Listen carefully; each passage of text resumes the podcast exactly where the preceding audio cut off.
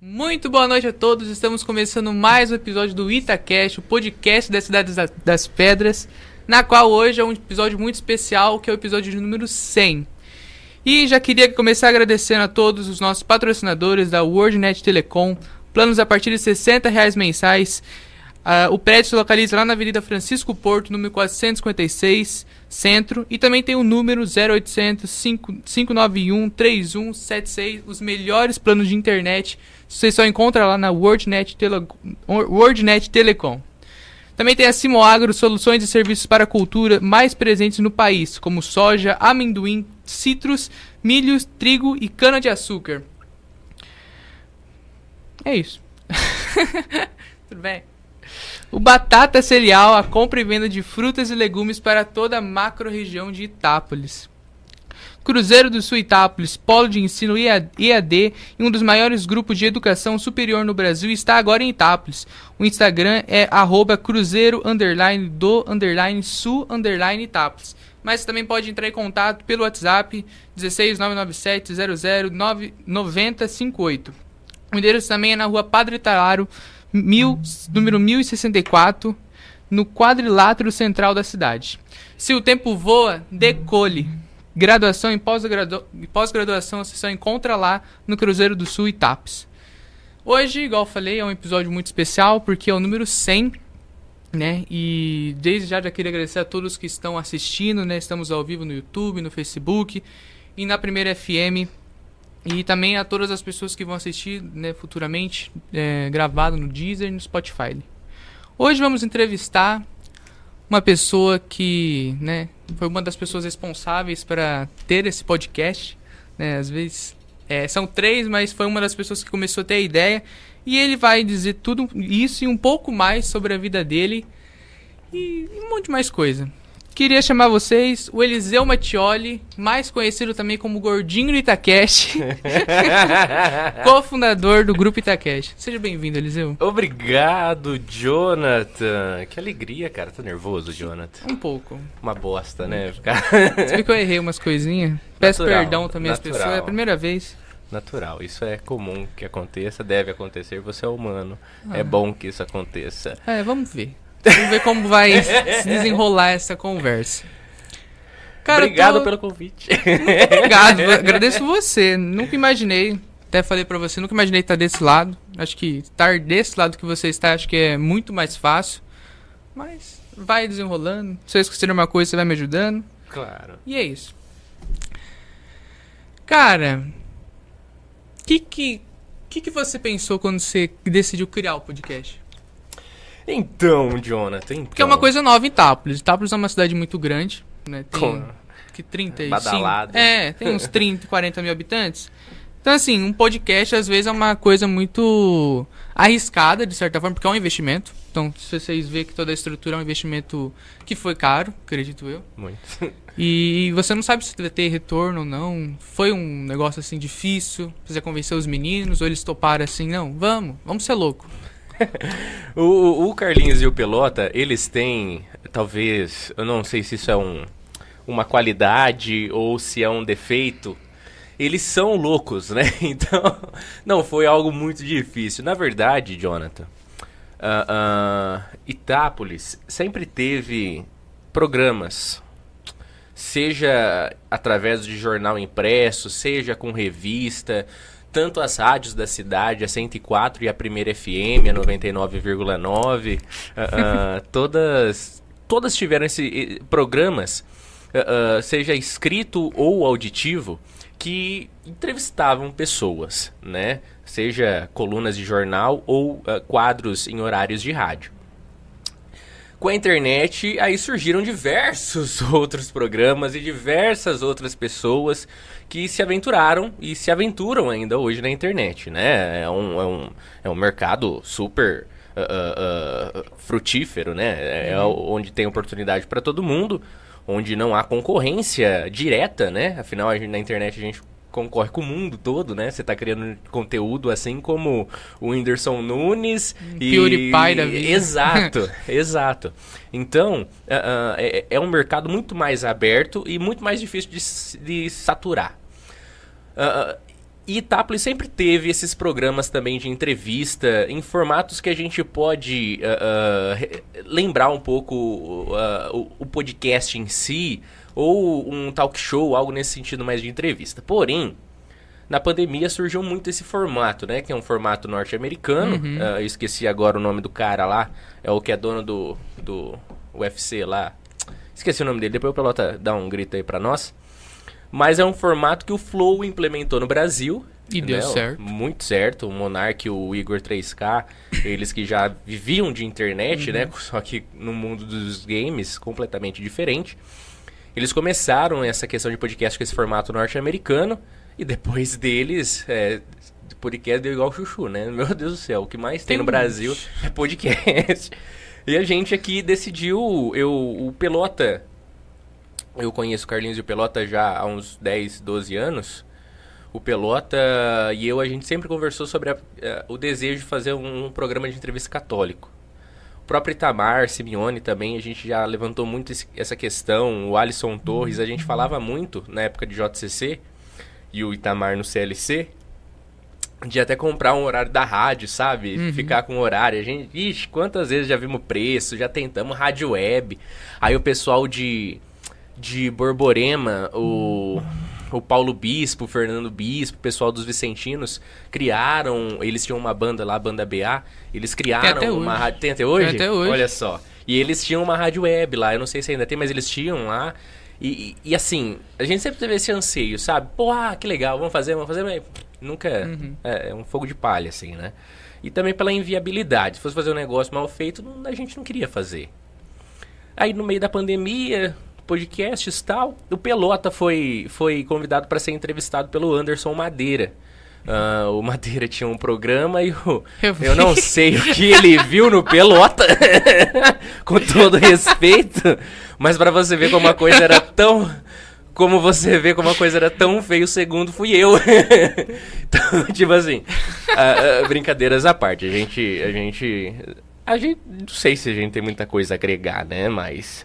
Mas o Pelota ele ainda entende mais de estrutura e tudo mais, essa parte de. Ele tava fazendo as lives da, das missas da cidade inteira. Era louco. Exato, era, né? Mas a Madeira entrevistou nós no estúdio do Mais Itápolis.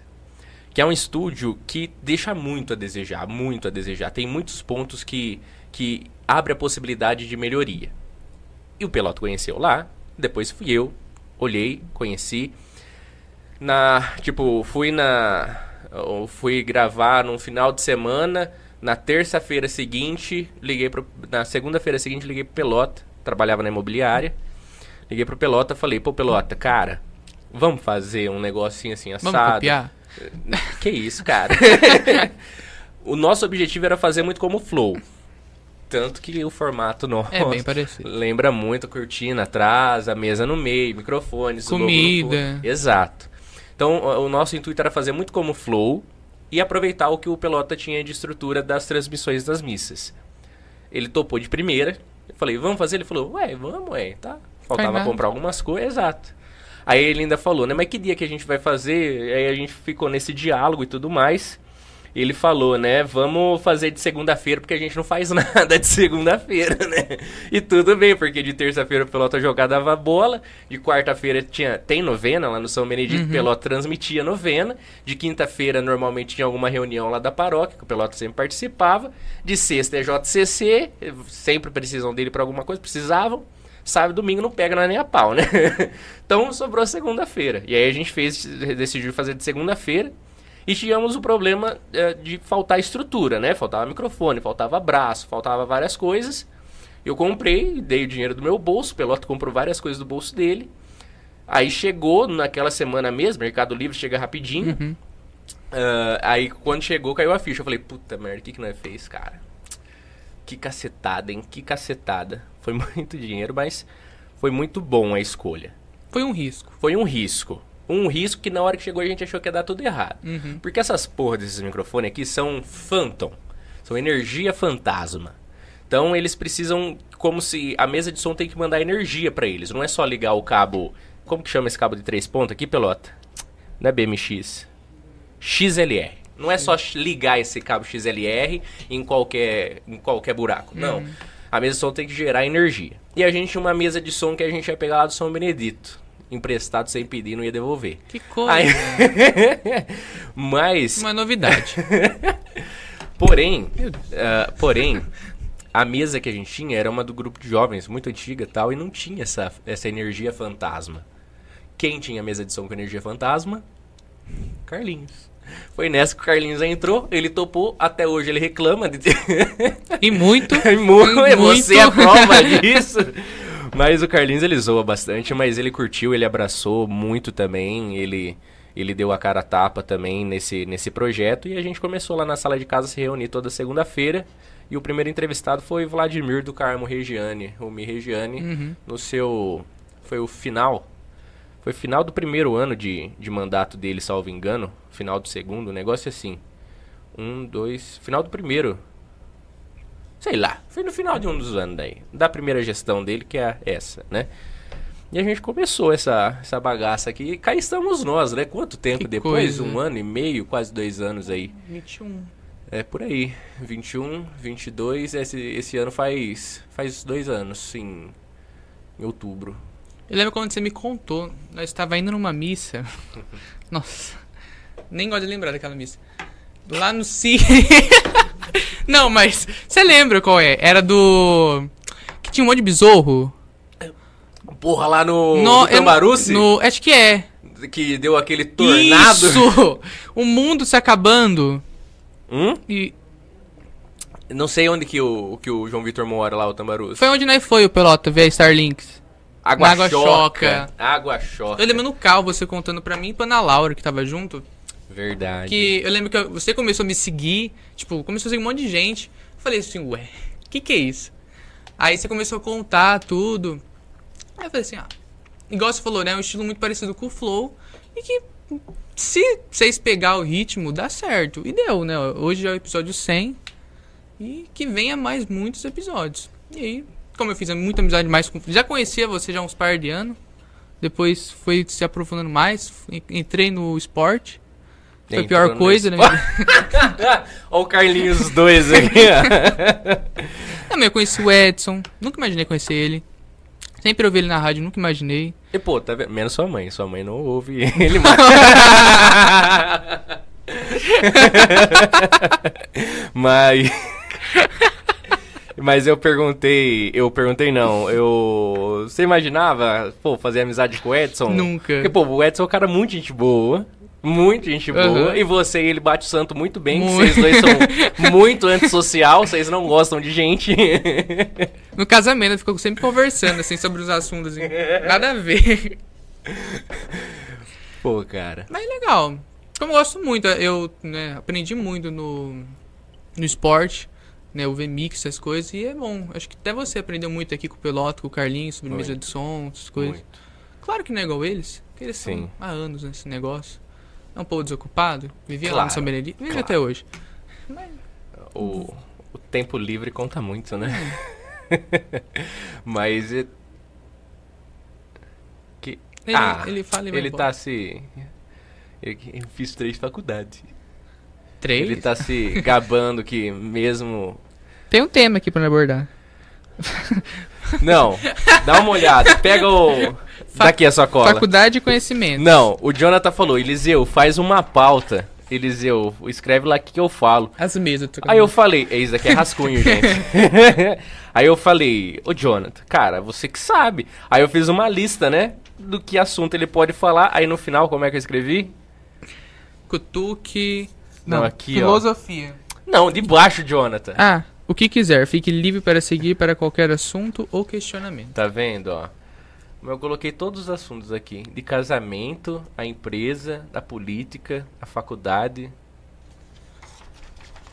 Uma bosta de um... De, um- de uma cola que eu fiz pra você, né? Uma... Tipo, casamento. Casamento. É a primeira entrevista depois do casamento ou não? Não, a gente entrevistou o Jarbas semana Jarbas. passada, o procurador da. Você não acompanha o Itacast, né, John? Não muito. no, Uau! vou no grupo de oração. ah, é verdade. Putz, Eu- sua mãe foi sozinha hoje. Hoje ela foi, ela até falou que, Desculpa, me- dona Lore. que ela não ia assistir Desculpa. porque ela ia no grupo de oração. Desculpa, dona Lore. É difícil, sabe? Mas eu assisto gravado. Eu sempre assisto gravado, é mais fácil. Sim, É bem, aí eu vou pulando as partes que fica uns assuntos que eu não gosto. Aí eu vou no que me interessa. Trouxemos a pessoa errada, viu? Pela... Mas enfim, falando do seu casamento. Cara, que casamento. Muito bonito. Gostou, Jonathan? Muito. Foi bom? Fui padrinho de honra. Olha só. Foi muito bom. É verdade. Também. O casamento foi tão bom que agentes do FBI estavam A presentes. segurança, a né? segurança. Não entendia nada que o Corinthians falava lá. Não. Nada. que bom que deu certo, então. Ainda quando ele falou pra soltar, falou assim, solta a música. O pessoal já tava cantando. Aí eu falei, tá. Mas não dava pra entender nada aquilo. Mas assim, que casamento, Eliseu? Meus Pô, parabéns. Cara, obrigado. Foi caro, Foi caro. mas vale a pena. Caro, vale. Vale. Vale a pena o suor. E agora que vem uma família muito bonita, né? Se Deus quiser, vale muito a pena, cara. Assim, poderia ter ido muito mais de dinheiro, sabe? Poderia ter sido muito pior o investimento. Mas a gente teve a graça de ter pessoas que, pô, a gente pôde contar muito. Tipo, você e o Carlinhos mesmo, a gente brincou do FBI, né? Mas vocês cerimoniaram toda a celebração lá no- Uhum. no- na, na igreja. Ah, ou a. Putz, esqueci o nome da senhora, mãe do Edson. Salvo engano, é Vera. Eu posso estar errado, Edson, mas você me corrija se eu estiver errado. Salvo engano, é Vera. Ah, ah, ela ainda perguntou: quem que são esses meninos de terno com fone no ouvido? Quem são esses policiais? e só foto chegando do, do Jonathan lá em cima com um rádio, um walkie-talkie, se comunicando com o Carlinhos, o Carlinhos com um ponto. Mas, tipo, você, o Carlos, pô, cara, eu não tenho como agradecer, não tem dimensão Acho. como agradecer vocês, o Pelota, o tanto de coisa que o Pelota fez.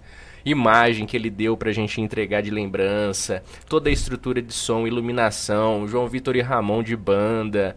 Não tem preço pra retribuir vocês, principalmente vocês três, Jonathan, Carlinhos e Pelota, mas num todo, cara. Os padrinhos de honra todos ajudaram a gente lá na festa também a colocar as pessoas na mesa, inclusive o Rascunho é do mapa Sim. de mesa. Ah, Que confusão eh, também. Deu tudo errado, Marcão mudou mesmo. Mas assim, a própria Valkyria do buffet, o Marcos Chaves da, da decoração, Aham. secretário de, de cultura, cara, poderia ter sido muito pior. A organização, o valor gasto, muito pior, muito pior. Mas foi muito fácil. Eu, eu digo que foi fácil. É claro, teve ansiedade toda, né? Aquela questão, ainda na ansiedade, pô, vocês foram lá em casa, você foi pronto, mas o Carlinhos foi se trocar lá em É. casa, vocês ficaram comigo todo o tempo antes do casamento. Isso valeu muito, muito, muito. Eu nem tinha pensado nisso. Carlinhos que falou da gente se reunir pra ir junto. Ele queria fazer churrasco no sábado, na hora do almoço. Falei, Carlinhos, não vai dar, Tá louco. Ele deve estar ali, eu acho. Será que ele chegou? Não. Nem Acho que vem, ele nem vem nem hoje. vem. Mas, mas, cara, ah, assim, foi. eh, Eu ainda brincava com o William Negão, o, do JCC, Uhum. namorado da Geisa. Ele falava, Eliseu, você gastou muito. Cara, eu e a Grazi a gente se organizou bem, a gente ganhou muita coisa, muita coisa. Meu sogro, minha sogra ajudaram muito. Meus pais também, claro. Ah, a gente gastou em torno dali de uns 25, 30 mil em tudo, tudo. Só que simultâneo a gente tá construindo, tava construindo a casa. Então aí pesou mais. Porém, com a ajuda de todos, ficou muito fácil. Foi um, um- um fardo muito mais leve de se carregar. E, e não tem preço. Não tem preço, cara. De verdade, assim. É uma ca- sensação única. se casar, e, eu digo isso por mim, assim, mas acredito que a Grazi também pense dessa forma. Mas se casar pra nós foi a realização de um sonho. A gente tinha esse sonho, a gente ansiava por isso, cara. A gente ansiava muito, muito, muito, muito por isso. Muito. Como foi algo assim. Algumas pessoas brincavam, né? A gente ouviu muito que a gente era louco. Eu tenho 23, ela tem 24 Novos, hein? s- jovens e, e, assim, a gente ouvia muito, ah, vocês são loucos, ah, vocês não sabem a responsabilidade que é ter uma família. Já teve patrão filho da puta. Que Já isso? teve, desculpa, desculpa. Eu já tive pat... eu já tive, desculpa, senhores ouvintes da 99,9, uma rádio familiar, mas eu já tive patrões que já me sentaram assim nessa mesa, numa mesa assim, de frente para mim como você tá e falou, quando eu pedi a Graça em casamento, aí vocês fazem os cálculos aí para saber onde eu tava trabalhando. Ah, falou, você acha que você dá conta de sustentar uma família? Eu me senti desafiado. E, sinceramente, tem três semanas de casamento, são as três melhores semanas da minha vida até então. Uhum. Eu não tenho o que uh, uh, falar, estou arrependido. E eu sei que daqui anos, a minha consciência cristã é de que, não importa o que aconteça, não há arrependimento nisso que eu fiz. Porque foi um, um selar, assim, que, uh, a gente selou, na, no, no, nosso consentimento cristão, né? A gente selou um compromisso de vida onde não existe mais Graziele e Eliseu. É, é, é seres separados, né? Existem uh, uh, o casal agora que é uma só carne, um só espírito, uhum. são um agora. Não são mais uh, humanos individuais. Agora ambos se tornaram um. Então, esse, esse, esse mistério para nós faz todo sentido e a gente ansiou muito por isso. E a gente, se pudesse, faria tudo de novo. E espero, quando estiver na, na hora da morte, poder parar e pensar: por que eu não me casei antes? Eu gostaria de ter vivido mais anos junto dela. Gostaria. Agora, esse é o posicionamento que eu tenho. E sem falar que tem a própria casa, assim, sabe? Você. É uma a realização. Ca a, a, casa dos pais não é mais a sua casa, sabe? Eu não, já não me sentia mais. Minha mãe é uma ótima mãe, não moro com, morava com ela, né? Uhum. Eles são divorciados, pai e mãe. Morava com a minha mãe. Eu não tenho que. Pô, o Peloto conhece minha mãe bastante também. Você também já foi em casa. Minha mãe não tem que falar dela. Mas assim, já não era mais a minha casa. Já há algum tempo já não era mais o ninho que eu me acolhia. Uhum. Eu precisava de um, de um ninho. E agora eu tenho uma casa para poder chegar e falar: esse é meu lar, essa é minha esposa, essa é minha família e aqui eu me acolho. Então, assim, melhor escolha que eu fiz São na minha deveres vida. agora a mais, mas Sim. ao mesmo tempo uma realização. Jonathan, muitas pessoas podem pensar em não casar no sentido de que das responsabilidades. Toda responsabilidade uh, uh, é, um, é um. Como se diz? É um renunciar, sabe? É, é e, e, até retiro aqui o, o, a parte religiosa em si toda escolha que você faz, você tem que abrir mão de uma coisa uhum. para abraçar outra. Você vai renunciar a um privilégio para ter, às vezes, um fardo. Você pode ver, você é jovem, você está lá na igreja, você é acólito, você vê a falta de liderança que existe dentro da, da igreja. Muito. O Pelota trabalha numa fábrica. Ele, ele vê o quanto que falta liderança dentro da fábrica. O, o, o, o, o Edson trabalha na rádio. Ele pode ver o quanto falta liderança, às vezes, dentro daquela empresa, dentro da rádio. A, a, quem está nos ouvindo pode trabalhar na Itaipu. Dentro da Itaipu, as pessoas podem ver o quanto falta o surgimento de lideranças dentro dos ambientes. Porque na minha, na minha concepção, as pessoas, elas não querem compromisso, elas não querem se comprometer com as coisas. O próprio Itacast mesmo. Foi um comprometer-se que o Carlinhos e Pelota fizeram. O Carlinhos Vocês saíram né? dessa zona de exato, conforto. Exato. É sair da zona de conforto. Uhum. É não ter medo de pegar responsabilidade. Vai doer? Vai doer. Vai dar trabalho? Vai dar trabalho. Vale a pena? Às vezes. Às vezes não. Assim, falar que, nossa, agora vou viver bem, só sorrisos, vai entrar Ganhar um caminhão muito. de dinheiro todo. Mentira. Não, não vai. Não vai. São renúncias, mas as, as, as responsabilidades, a, a, o que a gente. O que a gente uh, tem a, essa, essa convicção de que eu preciso cumprir com essas responsabilidades fazem com que a gente se torne pessoas melhores. Então é, é, é fazer o nosso melhor, é, é fazer e ponto. Não importa a, a, se vai ter ônus ou bônus, uhum. é fazer o melhor através dessas responsabilidades que a gente pega. Então, a, assim, se eu pudesse falar para as pessoas algo é não tenho medo de pegar responsabilidades para si. É gratificante, é muito bom e principalmente no casamento. Ah, muitos vão falar que é uma prisão, que é a pior escolha, que é, é meus sentimentos por ter se casado, uhum. que agora é, é, um pau mandado. Eu sempre fui. sempre fui. Não mudou. O, não mudou nada. O homem tem que respeitar a mulher e uhum. vice-versa. Da mesma forma que eu respeitava minha mãe dentro da casa dela e a respeito agora de outra forma, né? Mas eu devo satisfação. Eu, eu, eu, eu, eu não sou um bicho solto, não sou um, um animal aí que Uhum. saio e faço o que eu quero no meio da rua. Não, não é assim que a banda toca. Então a, a responsabilidade edifica, eu acho, assim, pra mim. E a- o casamento talvez seja uma das maiores responsabilidades, né? Pra quem tem a concepção de que família é uma, que família é preciosa, que família não se desfaz e se refaz de outro com outra pessoa, na minha concepção, claro.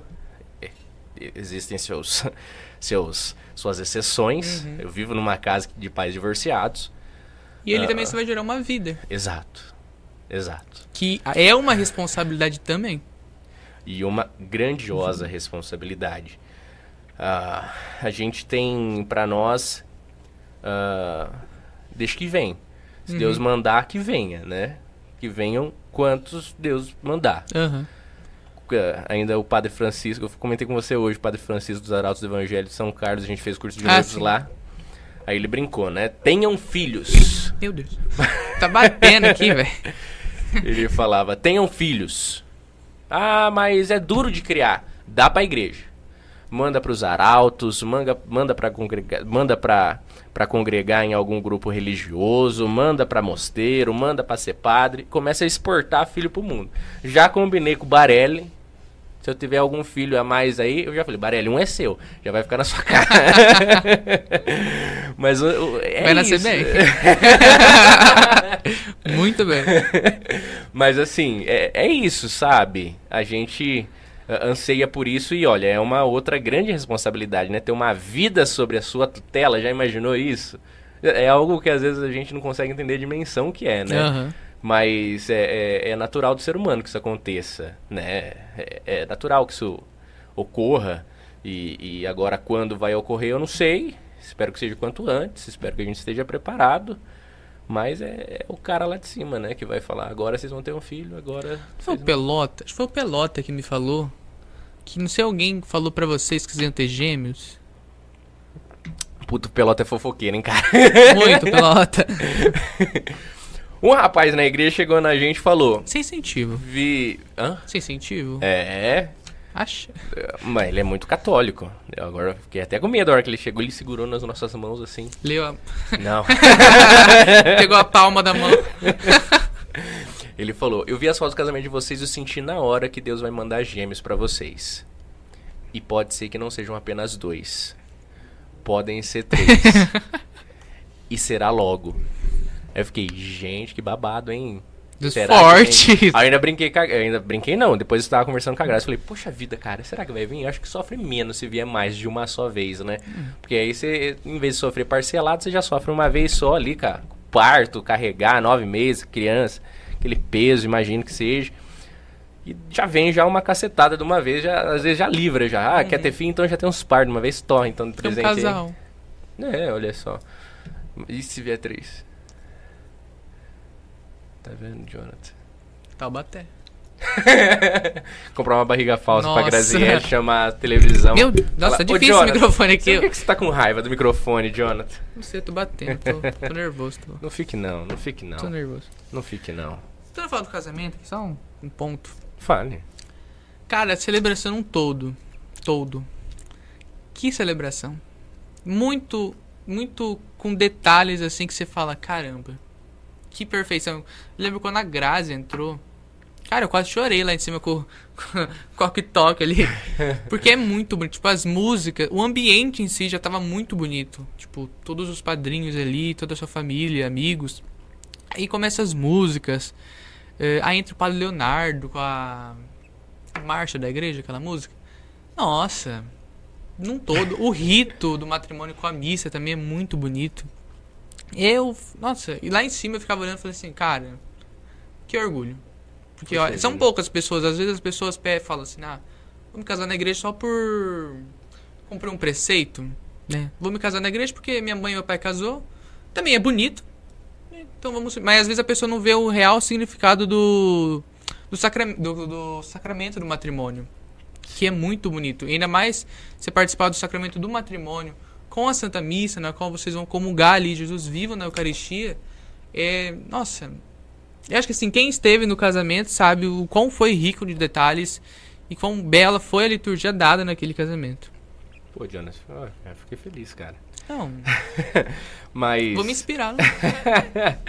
Mas assim, de fato. ah, Porque uma coisa bem celebrada Muda tudo. Muda Jonathan. tudo. Muda tudo. Muda muito. Eu, eu ainda brincava com a Grazi essa semana, né? Que às vezes as pessoas que veem meu Instagram podem pensar que eu seja meio racionário. Mas, mas é que na verdade eu gosto muito da tradição em si. A Grazi também gosta muito, ela tem a- a- o costume de usar o véu na Santa Missa. Ela, ela tem a sua piedade à parte. Ela usava o véu branco ah, quando solteira, né? Quando a gente só Aham. namorava. E agora ela usa, faz uso do véu preto. Que é um costume do rito antigo, o rito, ah, o rito extraordinário romano, né? Que é o rito Que antes hoje é do muito concílio. É, hoje, raramente. Assim, na igreja católica, acho que nas Aqui na matriz tem uma senhora que usa, tem uma senhora que usa no aqui na matriz. tem uma pessoa só. Tem? Olha só uma que legal. senhorinha, ela vai todo domingo de manhã. Mas, que sim, legal. Que legal. No Santo Antônio tem mais só. mulheres que é, usam. funciona mais. Mas, assim, ah, a congregação cristã no Brasil é obrigatório. As mulheres se sentam de um lado, homens do outro, e todas as mulheres usam o véu ah, na congregação cristã do Brasil, que inclusive é a igreja protestante que mais se assemelha, talvez, com a católica.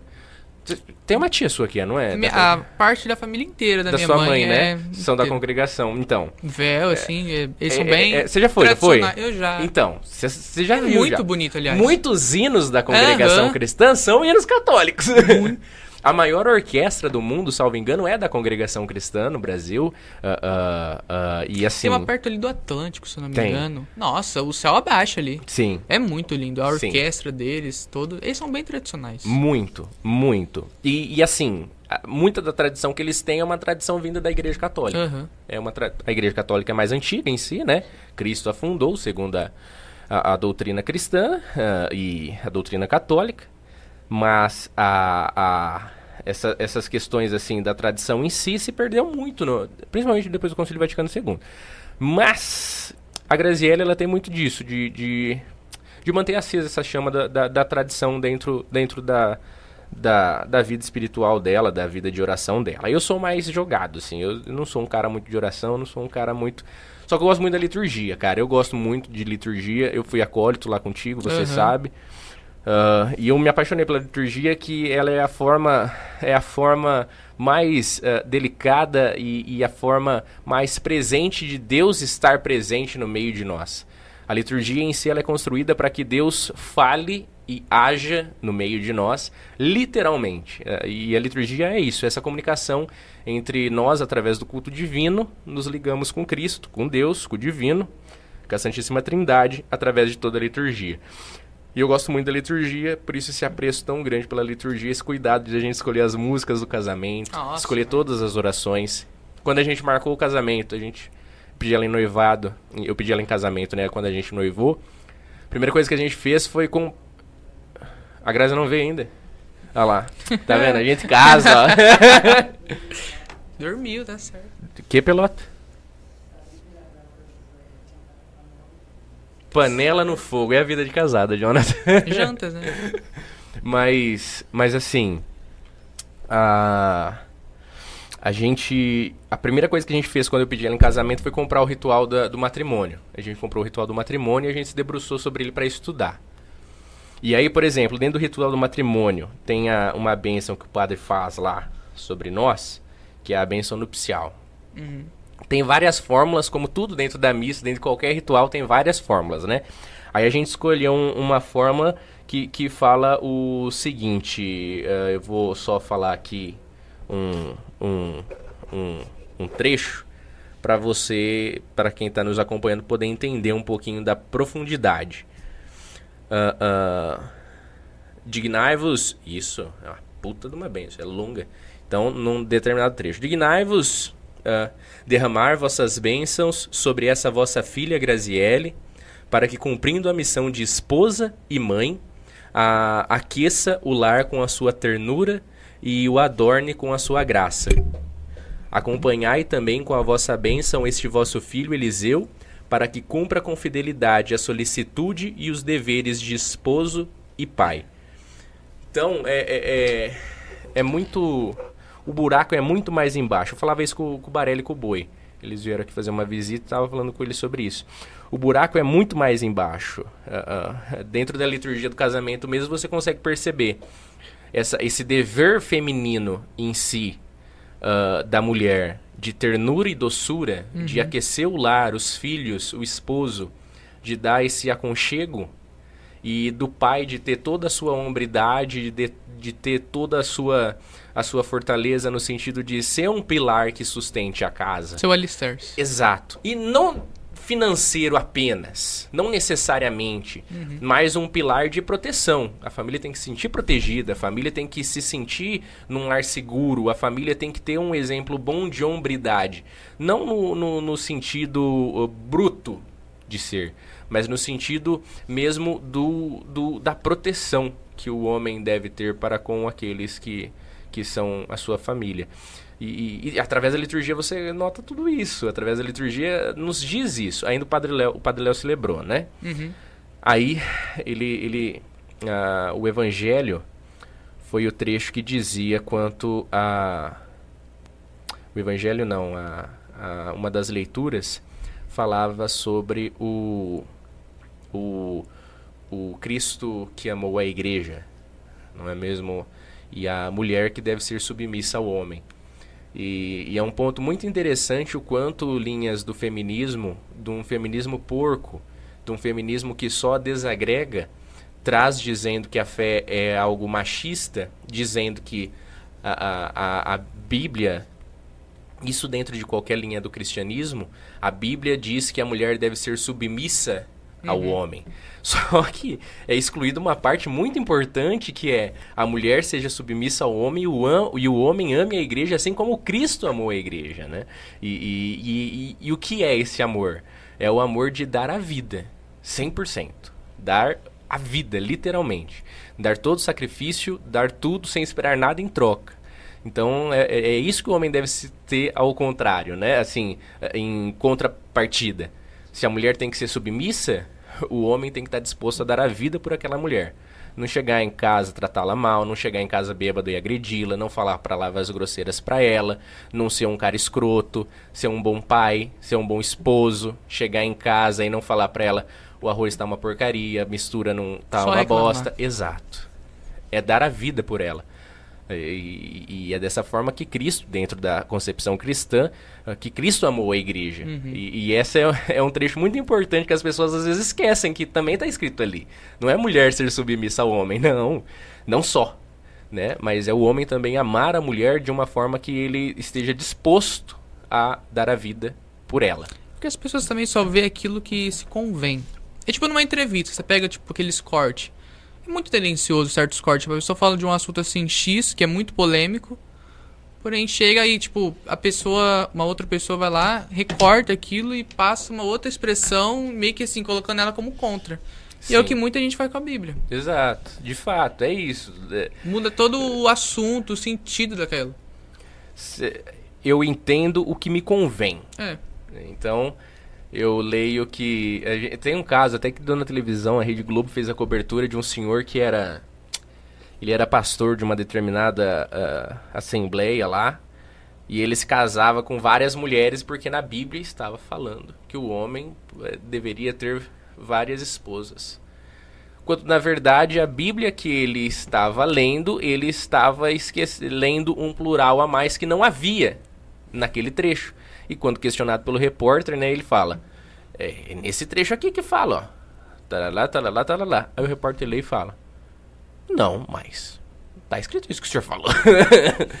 então, tá é, exato, é, é, é, é, esse o ponto. A gente enxerga o que quer, a uhum. gente interpreta o que quer e a gente ouve o que quer. Quando na verdade não é assim.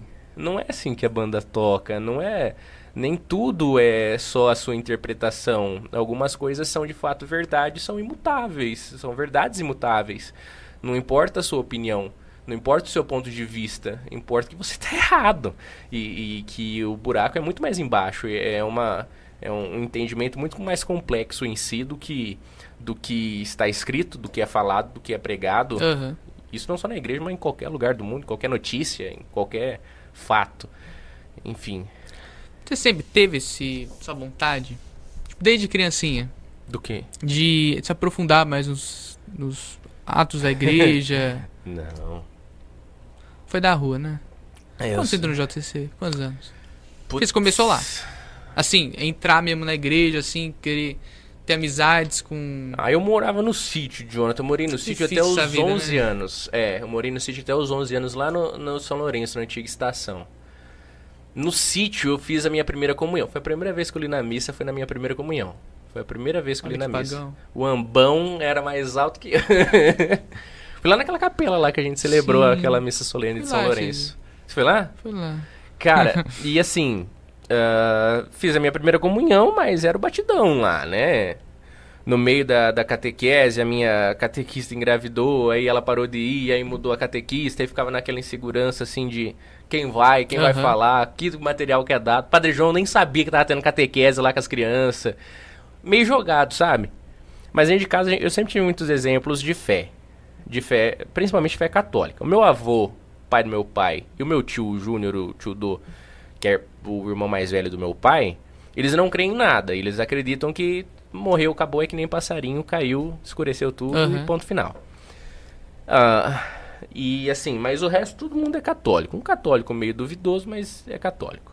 Desconsidera. Ah, é, minha avó é uma boa católica. Minha avó Ah. Marina, a mãe do meu pai, é uma boa católica, fervorosa, reza. Hoje em dia ela tá que nem o Papa Bento XVI, só reza e tá esperando a morte. Porque ela tá nesse ponto já, Meio sabe? resolvida toda. É, é isso, pô, 86 anos não tem mais muito mais o que fazer. Exato. Então ela tá nessa. É uma. Agora uma completa meditação que ela tem. E, e ela sempre foi uma mulher de fé. Ela é um grande exemplo, inclusive, pra minha mãe. Minha mãe gosta muito dela, por mais que seja aí, sogra. Ela, as duas se amam muito. Aham. E ela é um grande exemplo de fé, assim. Mas, depois eu fui lá, eu mudei pra cidade, fui no Jardim Portugal. Depois do Jardim Portugal eu mudei no centro, depois do centro eu fui lá na Quebrada, lá no São Benedito. Lá do ladinho da vila eu morava. Tá naquela casa que você morava antes. Que eu te conheci. Tá em construção? É. É, É, é lá, lá, bem é lá. é. Eu mudei pra lá. Aí lá fiquei alguns anos e aí lá eu conheci. Eu já era vicentino, né? O, eu sou primo do Ataíde, o Ataíde era vicentino desde sempre.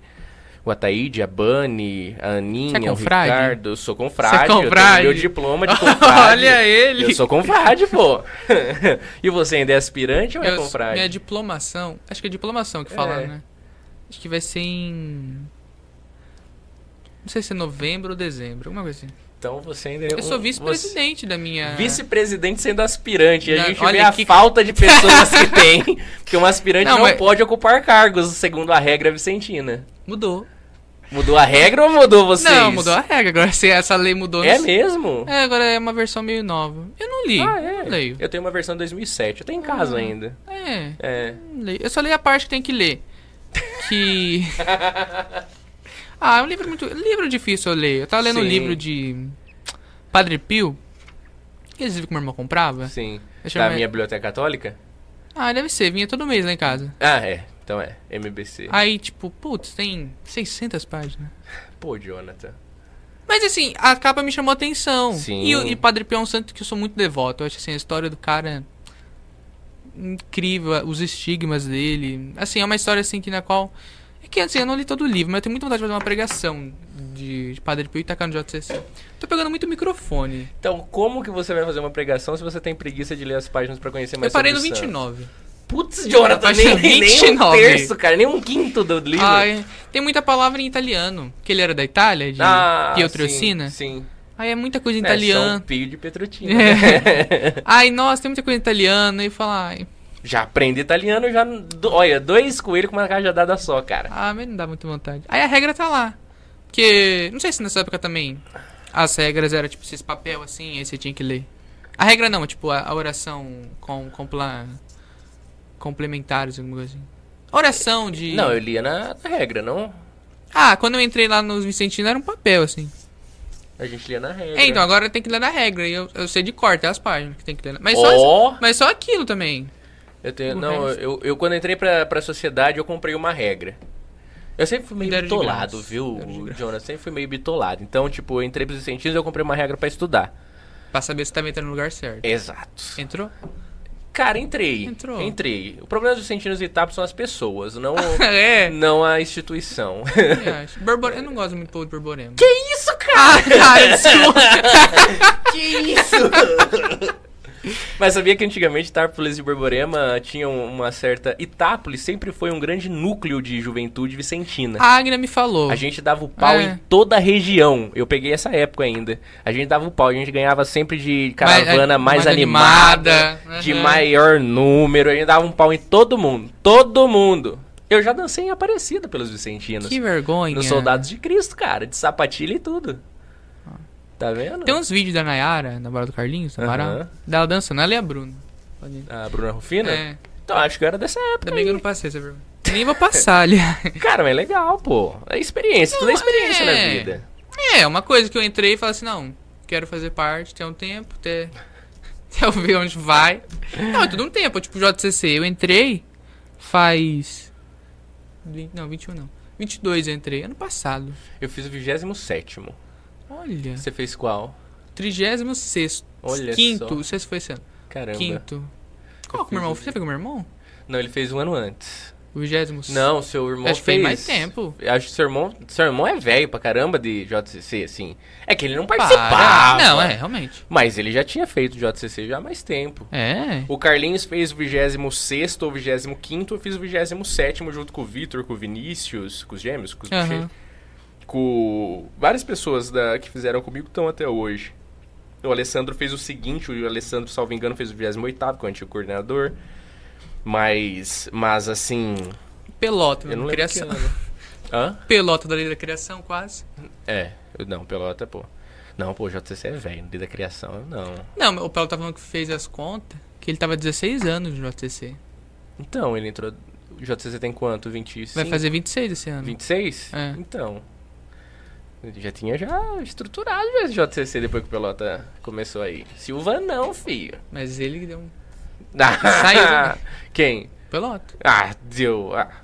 Coitado. Não, brincadeira. O Pelota. Você o viu? Pelota é, uma- é um dos caras que eu, às vezes, eu sento com ele e falo: Eu não sei se você é idiota ou se eu te admiro a sua fé. Sim, cara. Na encenação ele, desse ele fica ano. naquele, na corda bamba, beirando, assim, eu, sinceramente, invejo a fé dele. Sim. Do tanto que ele se doa, e eu fico, cara, como Eu não faço assim? nenhum por cento. Né?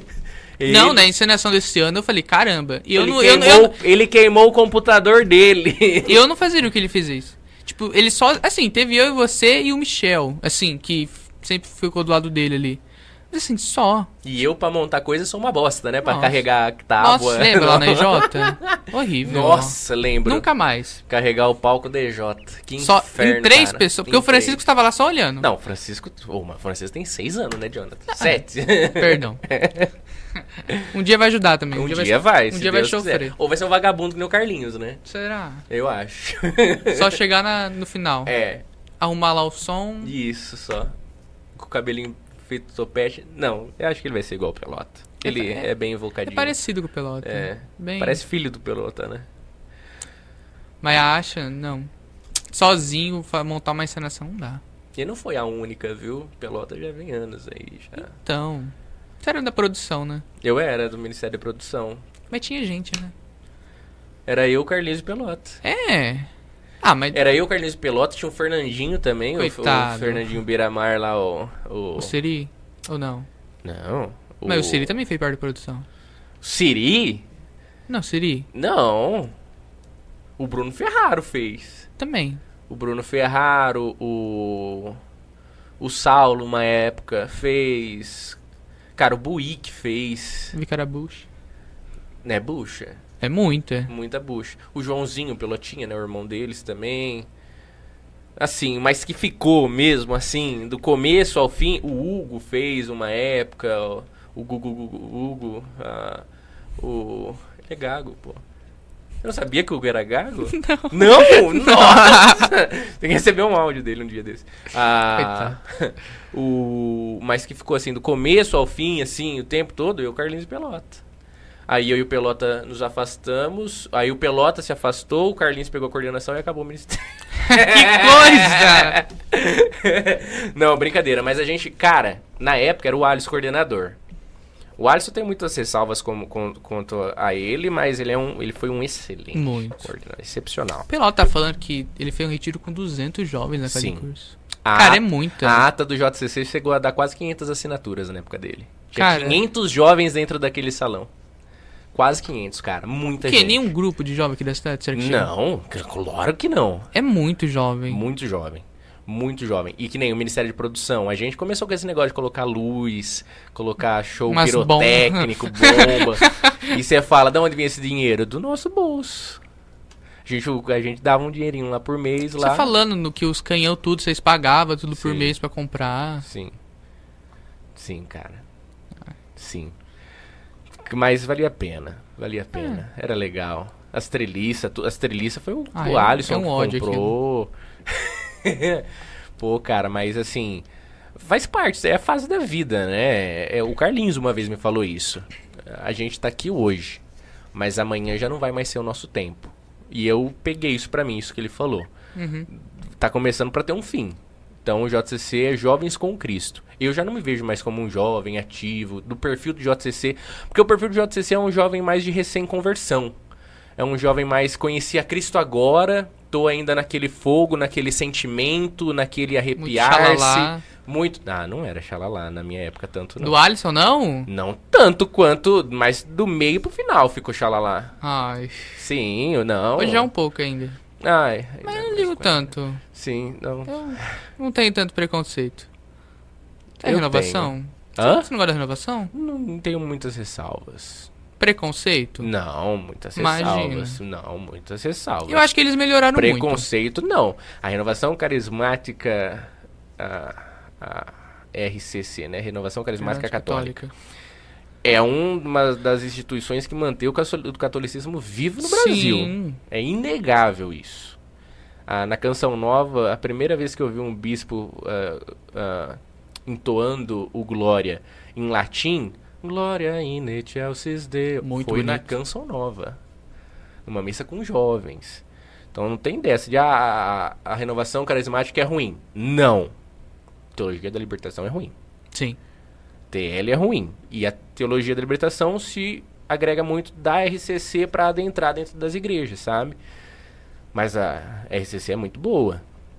É muito boa. Não tenho o que falar, não.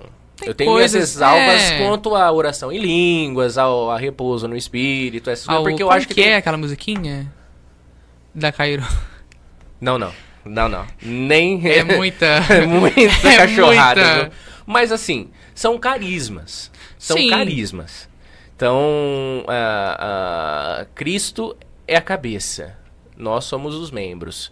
Então, Mas eu acho que ainda essas o seu- pessoas, elas vão ainda. Elas, se elas seguirem muito na fé, quererem conhecer um pouco a fé, eu acho que elas ama- amadurecem. muito- Esse é o ponto. Tipo o Dom Eduardo. Dom Eduardo é muito carismático. Ele é muito carismático. Porém, eu acho que quando ele se tornou bispo, ele viu todo o que tipo, um bispo é, tudo que um bispo meio que tem o poder ali.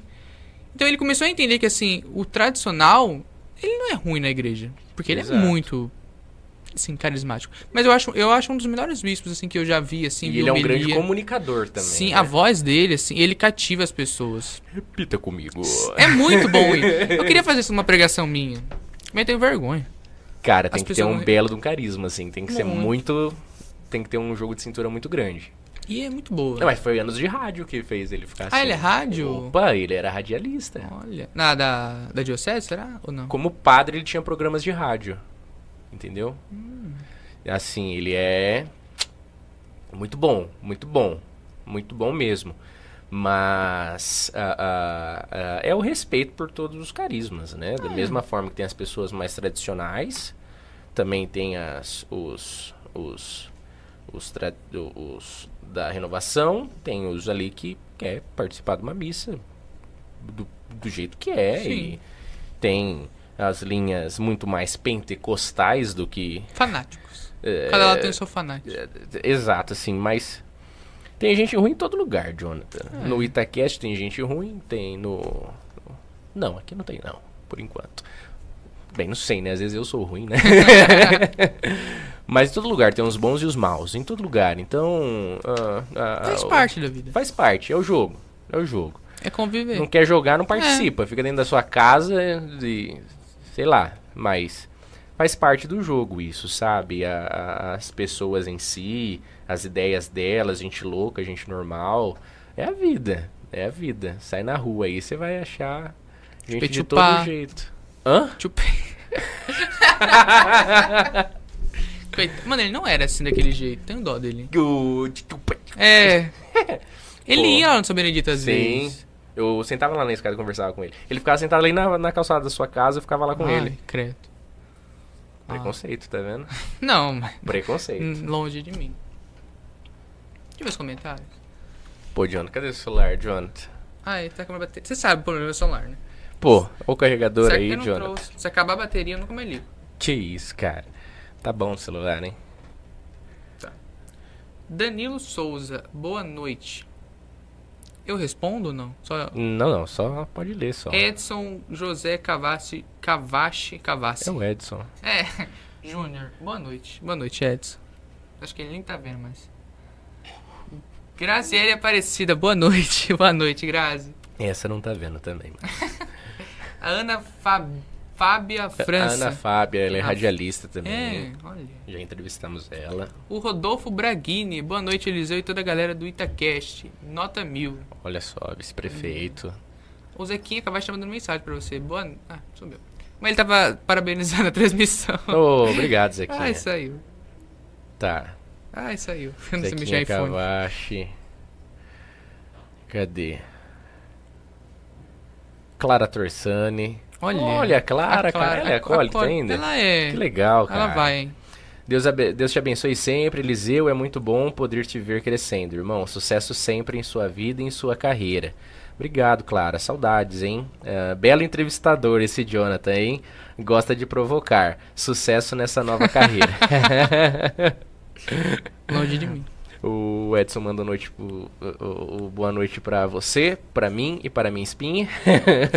Vocês Bem- viram, né? A puberdade Ah. chega. tá Agora com o branco, não dá pra ver tanto. Graças a Deus. Tava com uma camisa vermelha e eu troquei que eu sou Tava um bem cara... evidente. Poxa vida. Não é possível conquistar todos da família, o Edson mandou. Zé Roberto Gaion nem me chamou pra esse casamento. Ai, que mentira. Se você tivesse vindo fazer a transmissão do Cat aqui, você tinha ido no casamento depois, bonitão. Batata manda, boa noite, você é fera, Deus abençoe sempre, você tudo de melhor sempre, grande amigo, abraço de todos, abraço a todos do Itaquete Batata, tá tendo festa em Tapinas, Tá esse domingo festa. teve, ele é presidente, ele né? é presidente, Ele é presidente da festa. Final de e semana. chegou batata. Domingo que vem tem mais por lá. Obrigado, meu Felipe. Ah, não. Eu quero mais uma água, por favor. Caramba, Quer você coca, bebeu? Jonathan? Não, obrigado. Nem vi você bebendo. Eu bebo, cara. Ah, o Leandro, meu primo. Oi, Eliseu. Aqui é o Leandro. O Leandro é primo da Graça, mas agora somos casados. Ele é meu primo também. E a tia Lu do Espaço da Construção. Boa noite para os meus bebês. Hum. Jonathan também. Olha só. Parabéns, Jonathan, Eliseu ah, e suas histórias. Brilhem, meninos. Beijo, Nossa. viu, tia Lu? Beijão. Você viu? É mais gelo do que água. Queria agradecer primeiramente também ao Sabino Copacabana, lanches, bebidas e porções. Você só encontra lá na Avenida Presidente Valentim Gentil, número 420, número 16997 58 8858. Muito boa batata. Quando eu ficava ali na. Meu Deus, tô batendo muito. Aquela salinha ali na. Na, No. Ali no na computador. recepção. Comia muito essa batata. Muito boa. Ah, Os é? negocinhos aqui também. É, né? Por isso que vinha pouco? Ah. Tô brincando. Será que ele levou tudo pra, pra cá? Com certeza ficou lá. O né? Pelota, ele não come muito batata.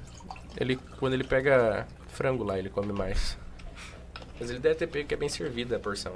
É bom também esses negocinhos. Eu não gosto muito de molho, mas... Inclusive tem molho do João Pirola aí também, se quiser. É. Tem. Molho Pimenta, pimenta né? lá do bar do Pirola. Pimenta me dá espinha. Ah, não tenho muito também. Só...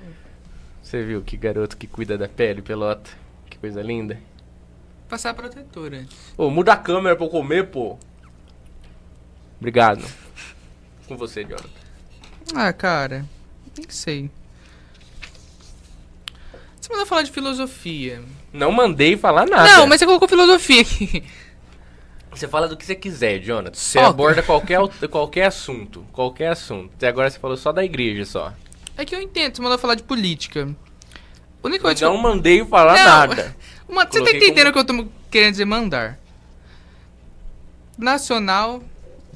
Não gosto de opinar. Ó. Tia Lu tá falando que você nem ouviu ela mandar um beijo pra você. Claro que eu ouvi, tia Lu.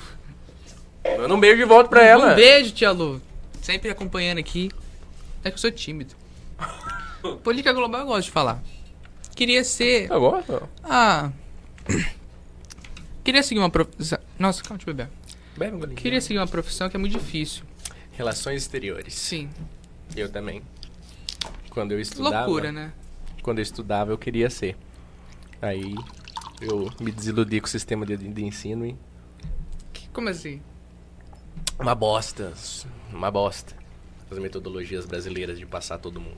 Mas. O que? O ensino público? É. Ah, que eu estudo? É, é que nós estudamos, todos nós aqui passamos pelo ensino público, mas no Brasil não, é ninguém bo- repete. é uma bosta mesmo. Não, realmente. Minha professora. Vou citar o nome, não sei se. Ah. Pode, fica à vontade. O problema é seu, depois você pode falar o que você quiser. Não, ela, não, ela falou um fato, realmente. Ela fez um. Uma. Que ela tá há anos já no governo. O Pelota conhece. Fala quem que é, pô. É a. Thaí, é a Thaís, é de português. Você deve ter conhecido ela. Pa... Gouveia? Ah, é, não, é Ferrari alguma coisa. Ferrarelli, alguma coisa assim. Não, não conheço. Não. Nossa, mas o Pelota é mais velho que você? Tive aula com a Isabel. Tá. Enfim, ela fez uma. Uma analogia. Não sei a palavra, assim, uma. Uma tese. Não é a palavra que eu queria usar, mas sim. Que ela fala assim: Você, como aluno, você gasta, tipo assim, mil reais pro governo. Por que o governo ia gastar mais mil reais com você caso você repetisse? Porque gasta dinheiro. Agora, nem tanto, porque a gente, o governo, olha como ele é chato. Que é horrível isso. Não sei se você vai ser muito a favor. Mas a gente não tem mais caderno. Vocês não têm caderno? É, não, caderno assim, livro didático. Não tem livro? Não tem mais. Ah, para. Ih, mano, é meio ambiente, de, ô, Pelota. Cala sua boca. Meu ensino tá nas mãos disso. Não tem, é tudo na TV. Uma TV tipo essa daqui. Como assim? E nós não tem acesso a esse conteúdo. Vocês não leem em casa? Não, tipo, se a gente. Ah, vamos, vamos estudar para a prova. Como nós vamos estudar? Que bosta, cara. Não, é. não, o pior. Vou expor o governo. Exponha o. Tarcísio de Freitas. São poucos alunos que têm esse acesso. Tipo o Saresp da vida.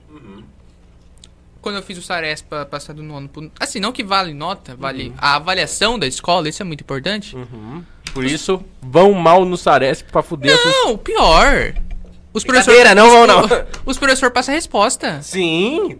Você não sabia? Não, quando eu fiz no quinto ano, não passaram. Eu dei a vida naquilo, eu estudei. Eu, Ah, eu nunca estudo em prova. Eu sou muito assim, é em Deus. Tudo maciota. O fiscal vai passando, porque tem os fiscais, né? Que é mãe, às vezes. Assim, às vezes tem alguém lá da diretoria e tal, mas. É aquele, eu vou dar um puro pra lá para dar tempo de você passar as respostas. Que é o tempo do professor da matéria pegar a prova, ler e depois ir lá e passar. Acha, cara. Tipo, esse tá agora também. O, ah, o governo ele não tem mais. Tipo, assim, existe as, as provas bimestrais, porém antes era tudo impresso, impresso e tal. Uhum, Hoje já não. Pelo menos no, no estado de São Paulo chama prova paulista. E aí é tudo no computador e tal. E é a mesma coisa do Saresp. Ah. Eles chegam lá e passam resposta. Tipo assim, ah, tipo, são 50 questões. Tem, tipo. Então, como se já não bastasse não reprovar, agora você pode ser burro à vontade, Sim, porque o que improva é a nota da, a nota É. da prova, porque é o que vai avaliar a escola. Tipo, a pro- o Saresp até que avalia a escola, a prova paulista não. Tipo, é a nota ali. É a nota que você vai ter no, no final do bimestre. E eles passam. Mas assim, porque vem ordens lá de cima às vezes. Pra diminuir o número de repetentes, Jonathan. Cara, mas isso é muito. Não de repetentes, mas de.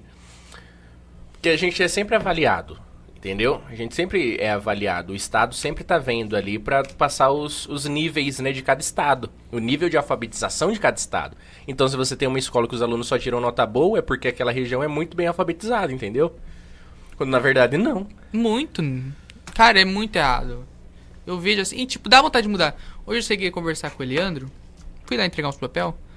Aí igual eu falei, fiquei uma hora conversando com o Eliandro lá quase. Só um pouco conversando. E ele falou, cara, que. Eu falei que eu queria ser professor. Que aí uma outra hora que eu quero Tá seguir. fudido, hein? Não, ele falou, cara, ele falou, quer ser professor? seja.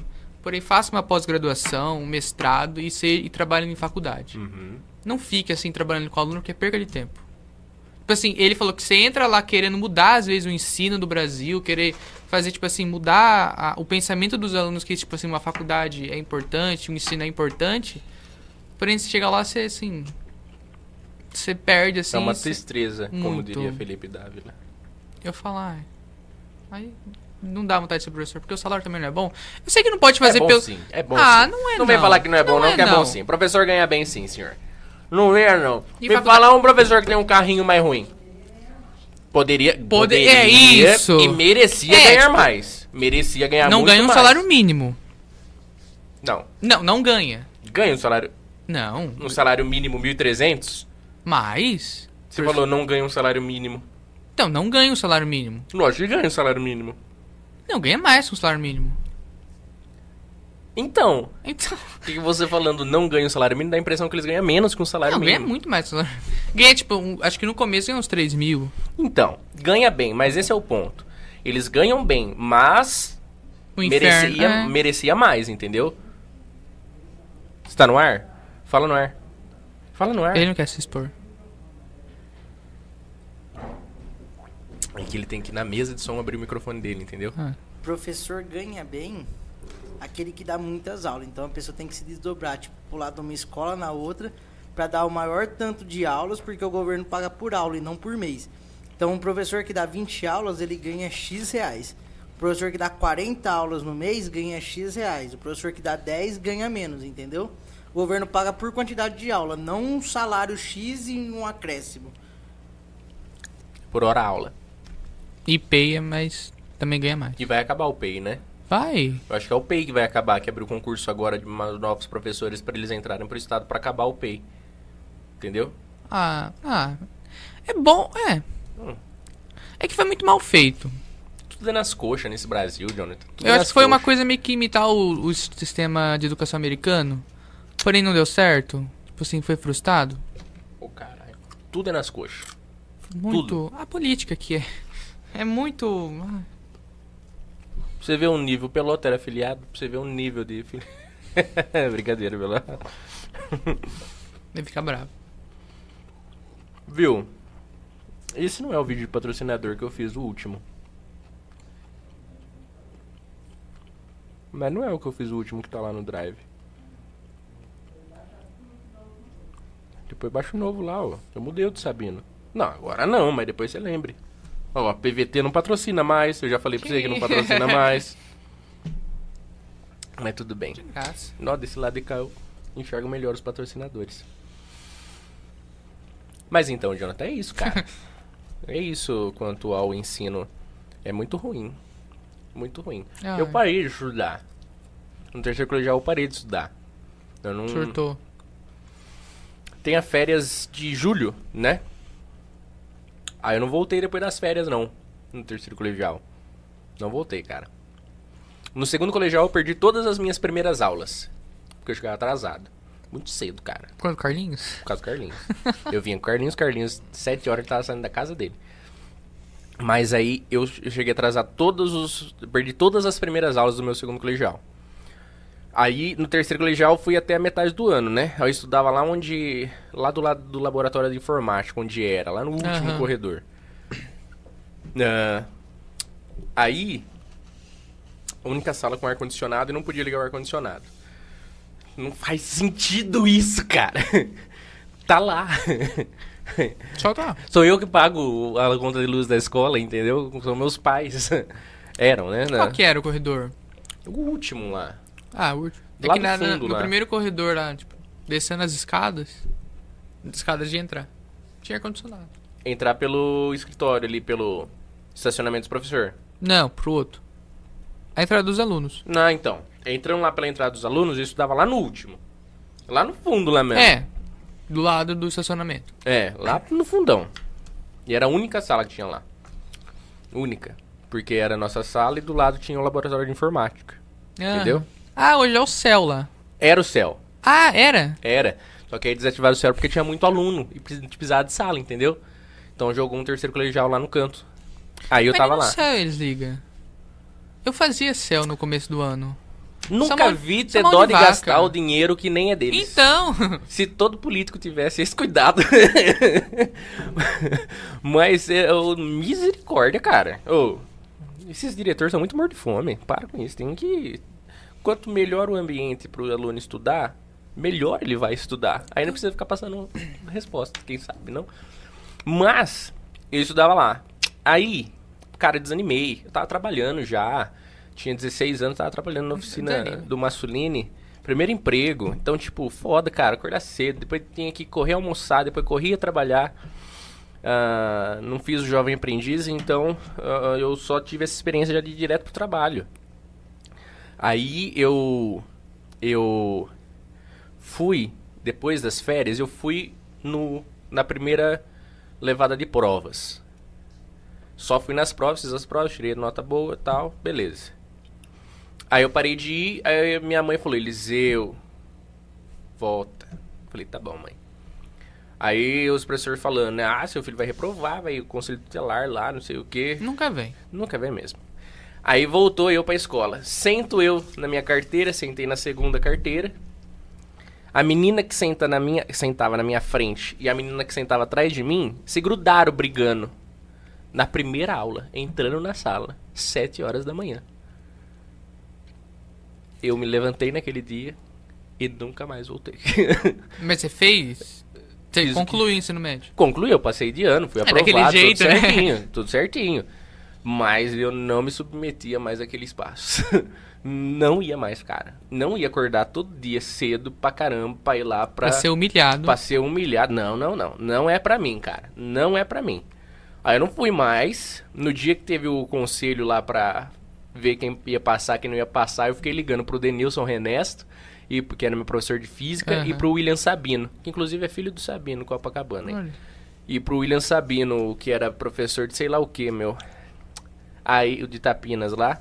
Aí ah, eu fiquei ligando pra eles, até eles me confirmarem que eu tinha passado. Ah, só uma professora quis me reprovar, que até hoje eu tenho certeza que foi você, professora Márcia de História. Tenho certeza que foi a senhora. Você não era mãe de história? Se- ela não gostava de você? Não, ela não gostava de mim. Ah, tem disso também. É, eu gostava de história. História é uma das matérias. História, sociologia e filosofia eram as matérias que eu mais gostava. Você gosta de história? História e geografia. Geografia não é pra comigo, cara. Mas eu gosto da geografia de países, assim. Geografia de Ah, sim. relevo. Ah, Ai, é é um desnecessário. saco, cara. Muito. Eu tirei três quando tava na... Nossa, não, isso eu nunca tirei. né? Não, eu tirei três quando tava nessa época. Porque eu não, não, não gostava, não copiava. Ah, muito chato. Eu tinha que me esforçar muito em matemática. Eu era péssimo em matemática, não gostava, Qual cara. foi a Então, professora? pô, no Lurdita foi a Dona Rose, a Bulldog. Para. No, ah, pô, é apelido dela Não, entre os mas- alunos. E na no Moraes foi a Anubis, a Elirian. Ah, também é minha. Elirian, ela parece o deus egípcio Anubis. Nubis. Anubis, o deus da morte. É um cachorro com os dedos Ela é longos. minha, professora também. É. É boa, cara. Ela é, uma- ela é muito inteligente. É ela é muito. Desculpa se ela tiver assistindo, mas ela deve saber. Ela é bem chata, assim. Só que eu, É, fa- eu ela tava é. fazendo uma. Conversando com a Larico ontem. E ele falou, né, nós tá conversando sobre padres, assim, nós tava falando sobre, tipo assim, o padre quando ele quer um zelo, quer que fica tudo certinho, ele vai ser chato. O professor é a mesma coisa, o professor que quer ele tá ali pra aprender ao aluno, assim, a matéria, fazer que o aluno entenda, que entenda que aquilo ali vai ser o futuro dele, vai ser chato. E é comum. E ela, é assim, ela é chata, mas ela ensina. Ela é minha melhor professora. Nunca tinha uma professora de matemática tão boa igual ela. Olha só que legal. Mas eu não gosto de matemática. Não vai. Eu gostava muito de português, cara. Gostava muito de português, principalmente pelas professoras que eu tive. A Edilene Lurdita era muito, Muito boa, boa. muito boa. Até hoje eu lembro, mim não faz nada, mim não é índio. Então foi nessas questões que eu aprendi a talvez ter uma um- uma um- uma Comunicação melhor. comunicação melhor. E com a Isabel eu aprendi um pouquinho mais a abrir a mente, trabalhar um pouquinho mais essa escrita mais. Ah, ah, uma escrita mais literária, no sentido de que invente, sabe? Escrevi um livro na aula dela, um dos trabalhos dela era escrever um livro, então eu escrevi um livro. Só eu e mais dois alunos da sala na época fizemos esse trabalho, escrevi um livro. Ah, um livro que eu me baseei muito em Star Wars pra escrever Nada. tirei um pouco dessa Hã? Nada a ver. Assim, um assunto. O não, tema. pô, não, era, era pra escrever um livro livre. Então eu escrevi sobre essa guerra entre planetas, sabe? Entre impérios, num futuro distante, numa galáxia diferente, entendeu? Foi mais ou menos nesse sentido. Ah, inclusive, eu acho que meu livro deve estar na casa de alguém, eu não sei de quem, eu perdi ele, não, não tenho mais acesso a ele. Mas escrevi e, enfim, Já fez seminário? já. Nossa, o pessoal da minha sala não gostava muito de mim, porque eu sempre falei muito, eu sempre falei muito bem, eu era muito matraca, sempre. Até hoje. Até hoje. por isso tem um podcast. coisa, exato, exato. Mas, então, tipo, por exemplo, a dona Márcia de história mesmo, ela sempre era uma que às vezes chegava e falava: o que, que vocês preferem? Seminário ou prova? Aí eu ficava na cabeça dela, tela dá o seminário. Todo mundo me odiava. Mas eu ia muito melhor no seminário, eu tinha que lutar por isso. Eu dava vida nos slides. Pô, cara. Tu fazia slide? Tinha TV? não, não eu tinha. não. né? Não, eu não, não gosto muito de slide, cara. É. Eu gosto mais da, da cabeça mesmo, assim. Ah, eu não. Eu tive um professor, inclusive eu tive a honra de entrevistá-lo, inclusive ele precisa voltar lá de Bitinga.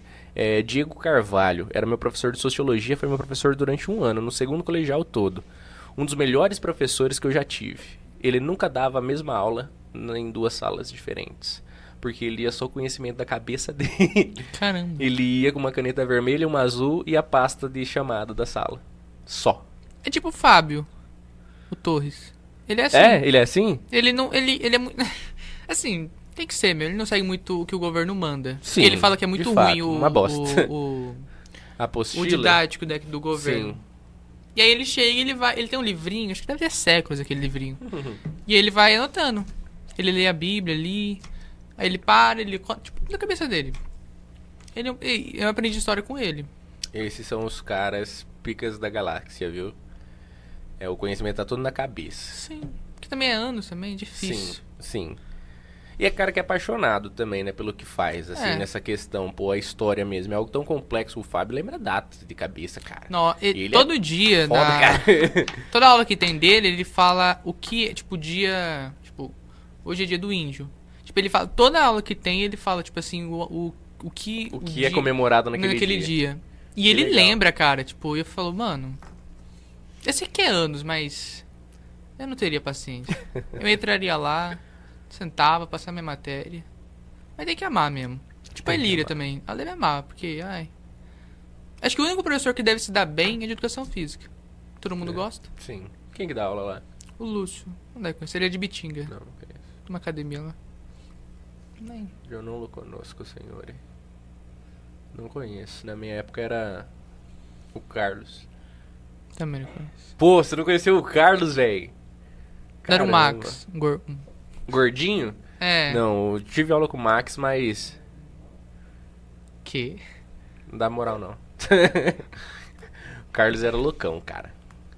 E no, eu tive aula com a Lela, com a Guga. Bons professores de educação física, muitos bons. Com a Alessandra, no Teófilo. Ah, ah, A ah. Alessandra Tomazinho. Tomazinho. Tá lá na bom. Malé agora. É, Tá. Ela é, é coordenadora, eu acho. Muito coordenadora, boa. que legal, cara. Fui lá fazer a divulgação pros jovens, o retiro. Ela colhe, assim, ela vai na sala, Ela é ela muito fala boa. do tempo que ela participava. Não no JCC, mas tipo do Brado, do Sim. CLC. Ela foi nossa secretária de esportes um tempo. Sim. No governo do Mazinho, eu acho. Posso estar equivocado, Não mas eu acho. do, do Bielo? Pode ser do Guto, pode ser. Eu sei que ela foi secretária É. de esportes no dado momento da história de Itápolis. Na época que seu irmão trabalhava na Secretaria de Esportes. Eles são muito amigos, aliás. Sim, a, a primeira vez que eu andei de avião foi com o irmão dela. O irmão dela tem uma empresa de, de aviação agrícola, pulverização a- a- de, em avião. Aham. E é, Tom Aviação chama. É uma empresa aqui em Itápolis e outra em Minas Gerais. São dois polos. Inclusive a filha dele, a Juliana Furlan Tomazin, tem um podcast aqui que é o Fala Caju, que tá indo ao ar toda quarta-feira. Olha. É, caiu de ser ter contato com a sobrinha da Alessandra. Uhum. Mas ah, foi a primeira vez que eu andei de avião foi com o irmão dela. Ela que levou a gente. Medo. Não, um sonho realizar, tá meio bêbado. Mas foi muito bom, foi muito legal. A primeira e única, na verdade, nunca mais andei. Ah, Foi com ele, ah, muito legal, um teco-teco muito louco.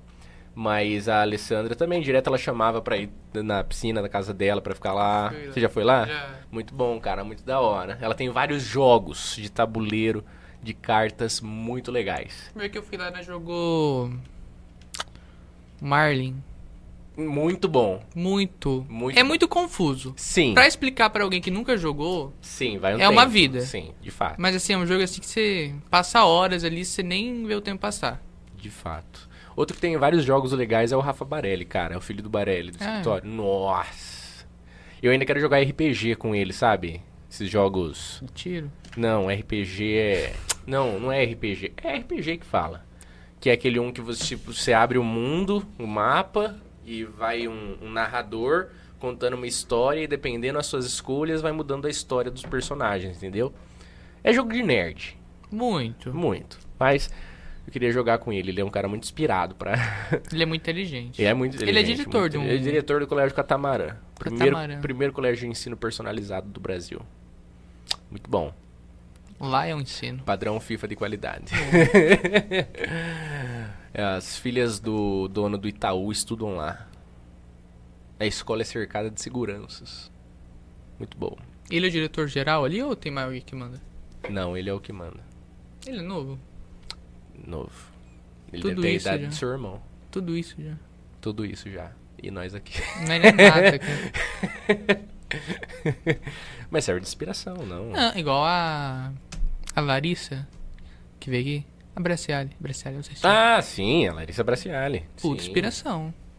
Hum, incrível, incrível. Mulher. Ela- Você foi na escola, Jonathan, no dia que ela te falou que era pra você ir na Não. escola? Você não foi, Jonathan. Então você já sabe que você nunca vai conseguir emprego na Simuagro, né?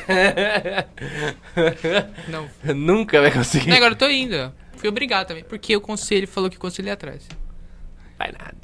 Ah, mas é melhor não. Não arrisca. É, a diretora de lá do Moraes mudou. Quem que é a diretora lá agora? É Sueli Val. Não conheço. Na minha época era Marli. Tia da Ah, Larissa. tia, então, eu ia, eu ia falar. Marli, muito gente boa, inclusive. Uma ótima diretora. Não é como essas diretoras que eu critiquei no passado aqui nas minhas falas. Marli era muito boa. É, Eu gostava? dela. Na época dele não era Marli. Era Marli? Desculpa. Olha que bem. Você tomava ocorrência, pelota? Você acha que não? Cara, nunca tomei Cara, eu não ocorrência. sei como ele sabe matemática. Eu fico, assim, como ele é muito inteligente em matemática. Ele deveria ser o capeta na, na escola. pelota não, o pelota era bom aluno. não é. Tá no ar? Mas quando ia. Ah, eu, eu, tenho minhas dúvidas. Você toma ocorrência, Jonathan? Uma... Uma vez só. Por quê? Foi no Lordita ainda, cara. Por quê, Jonathan? Cara, nessa escola. Porque eu queria dançar. Assim, era na festa junina. Ah, Que bosta. Aí, tipo, era na semana. Aí, tipo, imaginar, não lembro agora o dia. Tipo, na terça teve o primeiro ensaio da quadrilha. Uhum, Foi X pessoas. uhum, Na quarta teve outro ensaio. E quem não foi no outro dia podia ir no, na quarta. uhum. Enfim, eu falei, vou, né? Sabe, perder aula, melhor coisa. Sim. Porém, bom. lotou. Tipo, o número de pessoas passava aquela quadra do Lurdita. Todo mundo entendeu que era um bom negócio. Muito. Aí o que, que a professora de artes que organizava falou assim: quem não veio no dia seguinte, volte pra sala. Só vai dançar quem veio no dia seguinte por causa do número de pessoas. Muito bom. Aí eu falei, Tá certíssimo. Não, total. Mas assim, não é um problema. Falei, putz, não acredito. E eu fiquei triste, porque eu queria dançar. Tinha achado um par bonitinho. Perfeito. Aí. Falei assim, quer saber? Vou conversar com ela. Só que eu já tinha subido aquela rampa do Lourdes. Não a, a escada, mas tipo a rampa de subir na quadra, né? Aí eu falei, vou conversar com ela. Quando eu tava descendo a rampa, ela começou a narrar. E assim, ela era legal. Porém assim, ela é legal quando não atrapalha ela. Então eu falei, putz, ela começou a narrar quadrilha. Vou atrapalhar ela. Então eu falei, eu vou ficar ali na escada. Não na escada ali descendo, mas aquela rampinha ali no portão. Esperando ela acabar de narrar. Porque eu ia conversar com ela. Assim, sexto ano, também era louco. Nunca que ela ia aceitar minha opinião. Tipo, ia tentar fazer uma outra dança, né? Porque assim, era uma quadrilha assim bem grande que o Lourdes ia fazer. Pegasse o pessoal do, dos nonos, né? Porque eu não tinha terceiro ano lá no Lourdita ainda.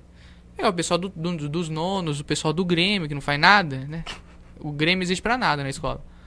E vai e organiza uma festa junina, uma dança com as pessoas que não participaram no dia anterior. Fiquei lá, eu, Uma menina que eu tenho amizade até hoje. E uma outra, que não sei nem onde tá mais. Só que assim, ambas estavam matando aula mesmo. E assim, fiquei lá com elas, conversava, né? Amizade com elas, fiquei lá. Aí eu tava numa aula que era uma professora muito chata. Não vou citar nomes, mas era muito chata, era de português. Ela ia no Santo Antônio. Ela deve assistir isso aqui. Ela ia. Eu acho que ela brigou com a Padre Luiz ainda. Quando ela saiu de lá. Não conheço. Ela é bem. Como ela chama? Ah, Fala, meu. Você já deu todos os detalhes aí se ela tá chamava assistindo. Rosana. Nossa! É! Ela é professora de inglês também. Também. Nossa, péssimas É um inferno. aulas. Nunca, nossa. E eu tava na aula dela, cara. Nossa. Aquilo é um inferno. E ela te É, é pior que a Ilíria. Tipo, a Ilíria, a Ilíria já é muito chata, A assim. Ilíria tem nexo no. Sim! tipo, a Ilíria é uma boa professora. Nada Mas enfim. Você que isso, cara. Não. Mas, enfim. É sua crítica, sua visão como Não, aluno. minha opinião. Sua opinião. É. Eu tava na aula dela, eu tava, tipo, na. Naquele portãozinho, assim. As meninas estavam, tipo, não dava pra ver as meninas e eu tava ali no portãozinho. E assim, ela ficou, tipo, uns 10 minutos lá fora. Aí eu vi as meninas indo e eu olhei pra trás. Aí a Rosana só tava lá em cima, tipo assim. Vem. Eu falei, putz. Mas assim, eu de boa, porque eu vou explicar pra ela Mas é que certo. é. Porém, ela não quis ouvir. E o pior, ela me expulsou, não da escola. Porém, ela proibiu de ir na festa junina. Ela não pode fazer isso. Não pode. Eu tenho uma amiga até hoje que fala que eu fui muito tonto, porque, tipo. Você não eu, foi? Eu não fui porque eu fiquei com medo. Você é um bosta. Era a minha primeira ocorrência. Nunca mais teve também. Mas hoje, se tivesse acontecesse Sim. essa mesma situação, eu, eu iria pra frente. Porque eu perdi aula. Porque a festa junina ia ser das seis da manhã até meio-dia. Tipo, ia ser só depois daqui. Então eu perdi aula, perdi matéria. E, e as meninas foram. Ah, meu Deus. Ela proibiu todo mundo. Tipo, eu e mais as duas meninas. Elas foram. E a Rosana não foi no dia. Porque ela falou assim que ela fosse. E ela visse a gente, ela ia dar outra ocorrência. E ia ligar pra mim vir me buscar. Falei, ai, Miguel. Miguel. mas eu fiquei com medo, sabe? Mas também foi a única. Foi de boa. Minhas ocorrências é porque eu briguei com o professor. Eu É. tenho problemas em receber ordens. Tenho sérios problemas em receber Ah, mas ordens. depende da ordem também. Então, esse é o ponto. O que, que é uma Ela ordem? não é louca? Muito. Então tem Ela profe- pra você? Então você já entendeu que tem professor louco, É. entendeu? Inclusive tem um que morreu faz pouco tempo e ia dar aula bêbado, Donizete. Nossa, cara. Não, ah, não, do Lourdes. O que eu briguei... Foi no Lurdito. Não, mas não... Não, não, é o Sampaio. sim. É outro Donizete. Sim. O Donizete Sampaio é excepcional professor Muito. de história. Gostava muito das aulas dele. Mas ah, eu tive, eh, tive as ocorrências que eu tive foi por brigar com o professor. Ah. É, ordem idiota eu não costumava cumprir, não. Se eu achava que eu tava certo, eu ia até o final. Então. Porque tem professor que realmente, assim, é bom. Mas tem professor que não é. Tipo, não parece tem muito professor ali que tá ali pelo... Às vezes pelo dinheiro, às vezes porque é fácil. Aí prejudica. Dá pra ver que a cara que o professor não queria estar ali trabalhando. Sim. Dá pra ver. Que coisa, não, Jonathan? Muito. Que coisa, não? Tem mais assuntos? Você é o host de Ah, hoje. Só foi uma hora de entrevista, Jonathan. Você pode levar a entrevista pra qualquer lado é que eu agora. fiquei pensando nisso. Quando a gente conversa, é uns assuntos que não dá pra expor. Lógico que dá. Não, não dá. Dá. Você sabe que não dá. Você sabe que não dá. E os assuntos que a gente fala dura horas. Então, mas vai do seu querer. Não, mas eu, eu não quero pra ter problemas. Eu no Brasil não se é uma democracia, Você a já gente usou não o seu pode réu primário? ter problema. Não, Não, não, então vai usar. É nada. Pelota já usou. Só tem. O pelota? Você não usou pelota? Não, pelota não tem boletim de ocorrência. Ah. Não, ele não perdeu o réu tinha? primário. Acha? Não, que ele é louco. É verdade, ele tem faculdade, ele vai ter uma cela melhor. É, quem tem... fa- Sim. Que... Ah, que bom. Por isso que o Lula quase ficou na cela. Que regalia ele teve, né? É, quem tem faculdade tem regalia, entendeu? Também ele foi presidente, né? Tem É. uma regalia a mais? Aquela bosta, né? Tinha que ter se fudido mais. Foi presidente e roubou. Tem TV?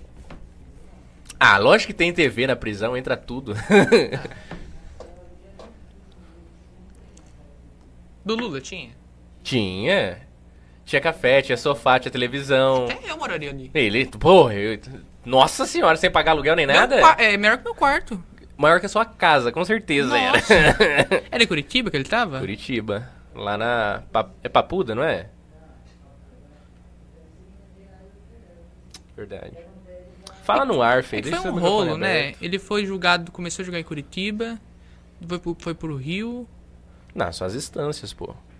Então, Normal. mas. Então, mas aí, aí que foi o rolo do. Ai. Maciota. Não, o rolo com o Sérgio Moro é que ele Está foi no ar. julgado. Tá no ar. É que ele foi julgado em, em Curitiba, só que quando ele cometeu os crimes que o Sérgio Moro alegou, ele era presidente da República, então ele tinha que ser julgado Brasília. no Distrito Federal. É. Por isso que o processo dele voltou a estacar zero. Mas voltou a estaca zero depois de um tempo dele lá na Maciotinha, entendeu? É. Pra dar o tempo dele ficar velho e caducar. Ah, mas foi maior rolo. Normal, Jonathan. Faz parte. Brasil. Ah, eu não entendo. Eu vou Tem- começar a votar. Você tem que ser rico pra não ser punido. Você vai começar a votar? Vou. Que perigo, hein? Já pensou que o futuro de uma nação estará nas suas mãos? Pô, você já vota nessa do município já, né? Ano que vem. Já pensou nisso, Vai Jonathan? se candidatar? Claramente não. Você não pensa? Nunca pensou? Nunca não, não, sim, já pensei, já, já, já pensei muito já. Mas nessa não. Futuro. Se um dia eu for me candidatar, vou deixar claro pra todos os ouvintes. Agora estou fazendo por política. Aí você sai daqui também. Eu devo honestidade. Não, essa porra é minha também? Por que, que eu vou sair? Não, não sei. Cada coisa? Só na época eleitoral, né, Pelota, que tem É, que Na sair. época eleitoral ele não pode fazer o programa, É. ele tem que É. arrumar outra pessoa. É, mas no resto. Então Tem você quer que agora. Você, agora você quer que eu me Agora- candidato pra você ficar aqui. Tem tantos aí, né? Que até hoje. Hã? Tem tantos que pagam político. Hã? Podcast, assim. Não, não entendi, desculpa. Não pode repetir, eu não entendi mesmo. Tem desculpa. tantos aí que pagam esse tipo de formato. Ah, sim. É. Então esse é diferente. Nós somos besta, né, Pelota? O Pelota já recusou aí muitas coisas. Pessoa que quer comprar caráter é porque o dela já foi vendido há muito tempo. Então, mantenha a distância. Mantenha a Ah, distância. Esse é o ponto. Mas eu não penso. Assim, já pensei muito, conversei com a Grazi e tudo mais, mas. A política é muito suja, Jonathan. Ai, que bosta, cara. A política é muito suja. Muito suja. Diversas vezes eu converso bastante com o Rodolfo e tal, admiro muito, assim, quem, quem se mete em política. Eu acho que é um fardo muito pesado a se carregar. O povo é burro, o povo não entende. Como diria Emílio Surito, o Brasil é um canavial de otário. Então, o povo não entende as verdadeiras funções de vereador, prefeito, governador, presidente. Não entende. Então o povo não entende e você vai ser xingado por coisas que nem é da sua competência, entendeu? Você vai ser cobrado por coisas que não, você não tem nem nada a ver com a paçoca. E aí, coisa que é da sua competência, o povo tá de boa, que você não faz. Isso é completamente equivocado. Com todo respeito ao povo. Não. Mas, Mas é burro. mas é, cara, a gente precisa estudar. Olha, babei inteira Por aqui. isso que não vai pra frente. Mas a gente precisa estudar mais, a gente precisa se inteirar mais das nossas, das nossas classes políticas e tudo mais. Senão, vai- não adianta reclamar. Ai, tá uma bosta. Ai, o Mi é ruim. Ai, o Rodolfo é ruim. Ai, o Tarcísio é ruim. Ai, o Lula é ruim. Vai, estuda, aprende e apresenta uma proposta melhor. Entendeu? Sem ter que vender a alma. Sem vender a alma para para é, é, é, é muito Hum. importante também para grupos políticos, para raposas velhas, sem ter que fazer isso. Porque senão você já entrou no sistema, você já já tá ali com seus pontos ganhos e você só vai ser mais do mesmo. Não adianta nada vir com uma proposta aí de ser uma coisa nova e vir aí com o seu partido, dono de vários partidos na cidade, querendo falar que tá com uma proposta diferente, mas na verdade você vê o grupo que tá em volta de você, é mais do mesmo. Não vai mudar nada. Mas aqui no Brasil é muito do dinheiro. Claro, claro. Dinheiro e poder, Jonathan. É. Só de ter. O político tem muito poder. O político tem muito poder, cara. Tem muito, Muito. poder. Numa cidade como Itápolis, o prefeito a gente pode analisar como um dono da cidade. Ele que executa tudo que vai acontecer. Ele, é o- ele é o poder executivo. Aham. Ele que fala, vai acontecer isso agora que Itápolis vai- não vai acontecer isso. Foda-se o vereador, entendeu? É assim que funciona, querendo ou não. É E assim, é um prefeito. Imagina É, é. quem tá lá em cima. Um governador, Exato. um senador, Exato. um ministro do STF. Só que como a estrutura é maior, é mais difícil dele falar pontualmente. Ah, o governador não vai chegar e falar em Itápolis, vai. Não. Provavelmente é um representante dele, entendeu? Aham. Agora o prefeito é ele. É um contato mais direto, entendeu? Então, se o Mi der a louca nele, que nem quarta-feira agora vai ter audiência pública para falar sobre a taxa de água, né? Que agora o prefeito vai falar o preço através de decreto.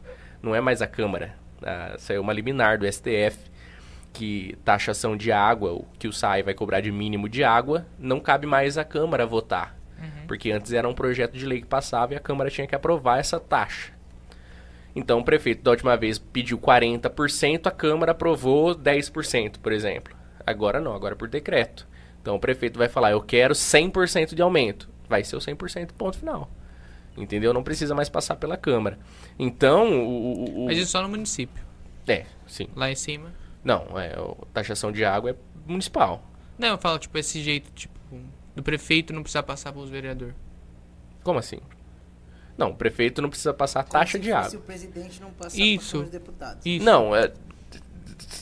É que tem uma diferenciação entre taxa e tarifa, só que isso é um rodeio para outra história, entendeu? Taxa e tarifa, juridicamente, são, são formas diferentes de fazer a interpretação das palavras. Então, tipo, agora eu não sei se eu vou pronunciar certo, mas a taxa, o, o executivo que decide. A tarifa é discutida em, com, com o legislativo, entendeu? Como se fosse algo nesse sentido. Sim.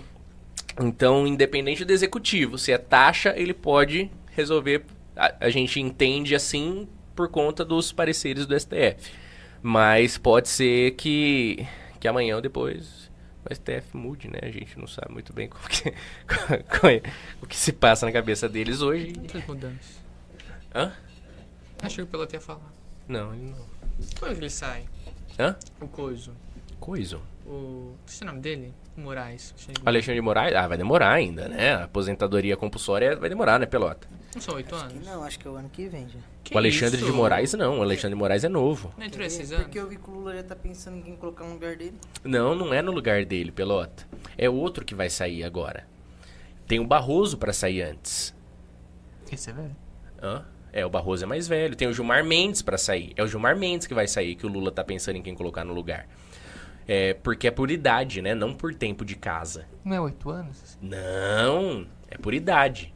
Que tipo, serviço aposenta bom, né? com. Eu não sei quantos anos é. Tipo, sei lá, aposenta com 50 anos. Então aí você sai do tribunal e tem a aposentadoria compulsória, né? Não é um mandato de anos. Não. Você fica lá ad infinitum até você chegar na idade. Se, é- eu não sei se tem idade mínima. Não sei não. Tem, eu tenho certeza que tem idade mínima. Eu não lembro agora quanto é. Se é 20, 30. Mas, por exemplo, se eu entrar lá com 30 anos, eu vou ficar lá até os meus. Se eu aposento só com 50, eu vou ficar até os 50. Entendeu? Não importa quantos anos sejam. Por isso que é uma cachorrada o nosso Supremo Tribunal Federal. É muito tempo, entendeu? Tem que ter um mandato, tem que ter um tempo pro juiz ficar lá. Sim. O judiciário tem poderes infinitos e não pode ser assim. No Brasil, o judiciário tem tido poderes infinitos. Lá fora não. É diferente. É diferente. A, a cada, cada estado, cada nação Muito legal tem a a- política americana. Muito legal. Eu acho muito legal, dos. Dos. ser dividido em. Como que fala? Esqueci a palavra. Nossa, eu acompanhei essa eleição de perto. De perto, né? Do Biden, do... Muito lá é dividido em em colégios. colégios, eleitorais. Aí cada colégio tem o seu delegado, né? Então. Então é meio que uma É votação. assim, é bem fácil de manipulação. Ah, ah, mas é. Tipo, aquele. É assim, é que a gente é muito moderno, assim, às vezes. Não que também o, o do Brasil seja muito bom também. Mas, tipo, eu acho muito errado. Eles colocam no correio as cartas do, da votação. Tá louco. Eu não confiaria. Eu também não. Mas eu também não confio na urna. Ah, É violável. É violável. É completamente violável. Porém, é o que tem, que se foda. Eu não- A verificação é diferente, né, aqui no Brasil e tudo mais. Lá eles contam as cédulas. Lá é muito arcaico, de fato. Tem É que haver uma é. tem que haver uma Olha que é um país de primeiro modernização. mundo. Exato. Que nem o Brasil, não tenho nada contra as urnas se a gente tivesse o comprovante impresso que ficasse ali. O Bolsonaro levantou muito essa bandeira, mas não é uma bandeira dele. Já se discute isso há muito tempo Uhum. dentro da Câmara. Mas nos Estados Unidos você, você vê que um salão assim, o pessoal lá contando, meu. Quantos dias demora Ficou pra uma ter a semana. Então, cara, é, é muito Eu achava que arcaico. tinha que ser no dia. Não, só eu, no... eu, Só o Brasil tem isso de ser Eu fiquei tipo a dia. madrugada inteira acompanhando a CNN Brasil. Eu, eu vi a CNN americana, entrava nos links pirata, peguei um monte de vírus. Sem entender inglês também, mas só pra ter uma informação Sim, melhor de lá. sim. Cara, tipo, muito legal. É assim, legal. demora muito. Até começar a rodar lá, colégio, eu- né, estado por estado, que né, eu sou colégio. Que nem, eu acho que o Brasil deveria adotar uma metodologia como essa, pelo menos para a eleição dos deputados. Sabe, começar a pensar em fazer esses colégios. Porque, por exemplo, sei lá, eu vou. Um deputado que tá eleito lá. O. Quem? Nicolas. Não, um deputado eh, estadual. Daqueles É, não, Nicolas. pode ser. Ele é estadual. Não, o Nicolas Ferreira é federal. Ele não representa Minas Gerais? No, em Brasília. Ele é federal? Ele é federal. Rapaz. Ele é federal.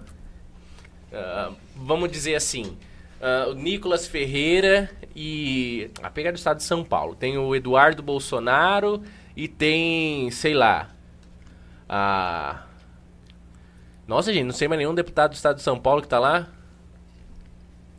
Putz, olha, deu um branco agora, cara, dos deputados nossos. Sabe, Pelota? Como que chama aquela outra lá que correu atrás do homem com o revólver? Carla Zambelli. Ah, Carla sim. Zambelli. Tem a Carla Zambelli e o Eduardo Bolsonaro lá. São dois que foram muito bem votados. Então, eles vão puxar candidatos juntos.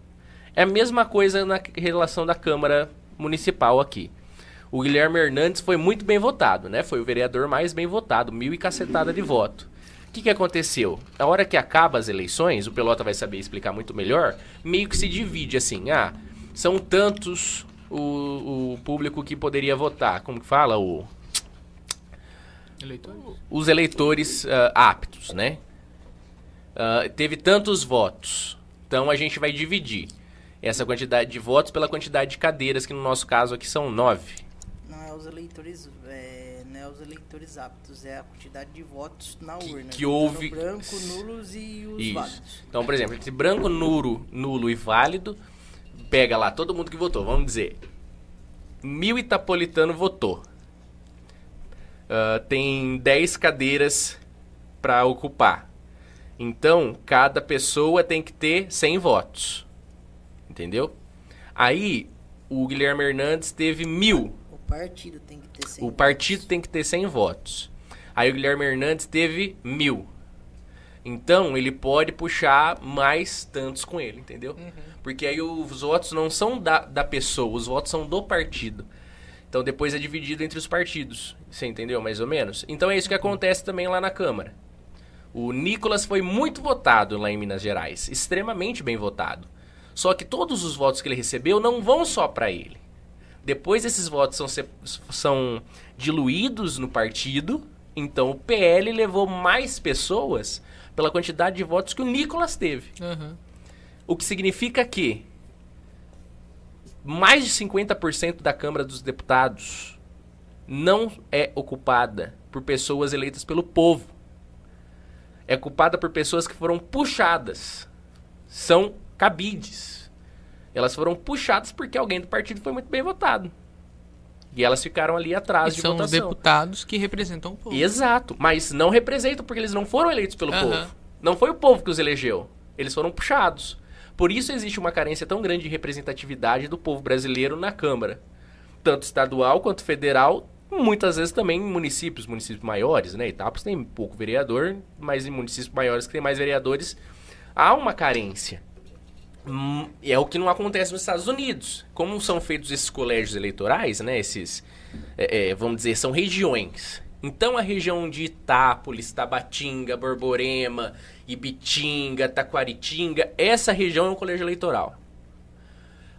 A gente vai eleger um deputado. E esses votos vão para ele, não pro partido. Entendeu? Eh, e, e- só que assim, é um longo caminho a ser acontecer.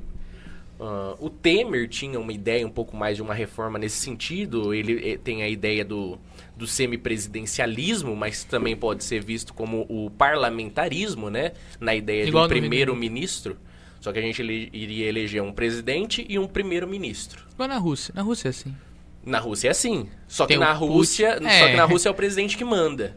Entendeu? Tem o primeiro-ministro para conversar, por exemplo, com, com, com os políticos. Diplomatas. Né? É. Só que o Putin, ele que manda, ele fala, ó, é isso que vai acontecer. Só que nessa ideia que o Temer traz, é, ele traz à tona como semipresidencialismo, mas que seria o parlamentarismo, por exemplo, da coroa britânica, uh, seria no sentido de que a gente elege um presidente que é um chefe de governo. Ele é a figura pública, ele é quem vai, vai, ser, o, vai ser a cara do Brasil. Lá no exterior, ele que vai lá com o pessoal, vai ser o populista, vai lá dar a mão pro povo, ô oh, meu povo, vem cá. Uhum. Só que aí tem o primeiro-ministro. E esse primeiro-ministro, que pode ser eleito aí, depende da linha que você vai colocar de reforma, ele pode ser eleito pelo, pelo próprio Congresso ou pelo presidente, aí vai, vai depender da, da reforma que seja feita, mas muitas das vezes pelo Congresso, né? E aí vai eleger esse primeiro-ministro. E o primeiro-ministro, ou o povo também. Aí esse primeiro-ministro é quem vai ser o chefe de Estado.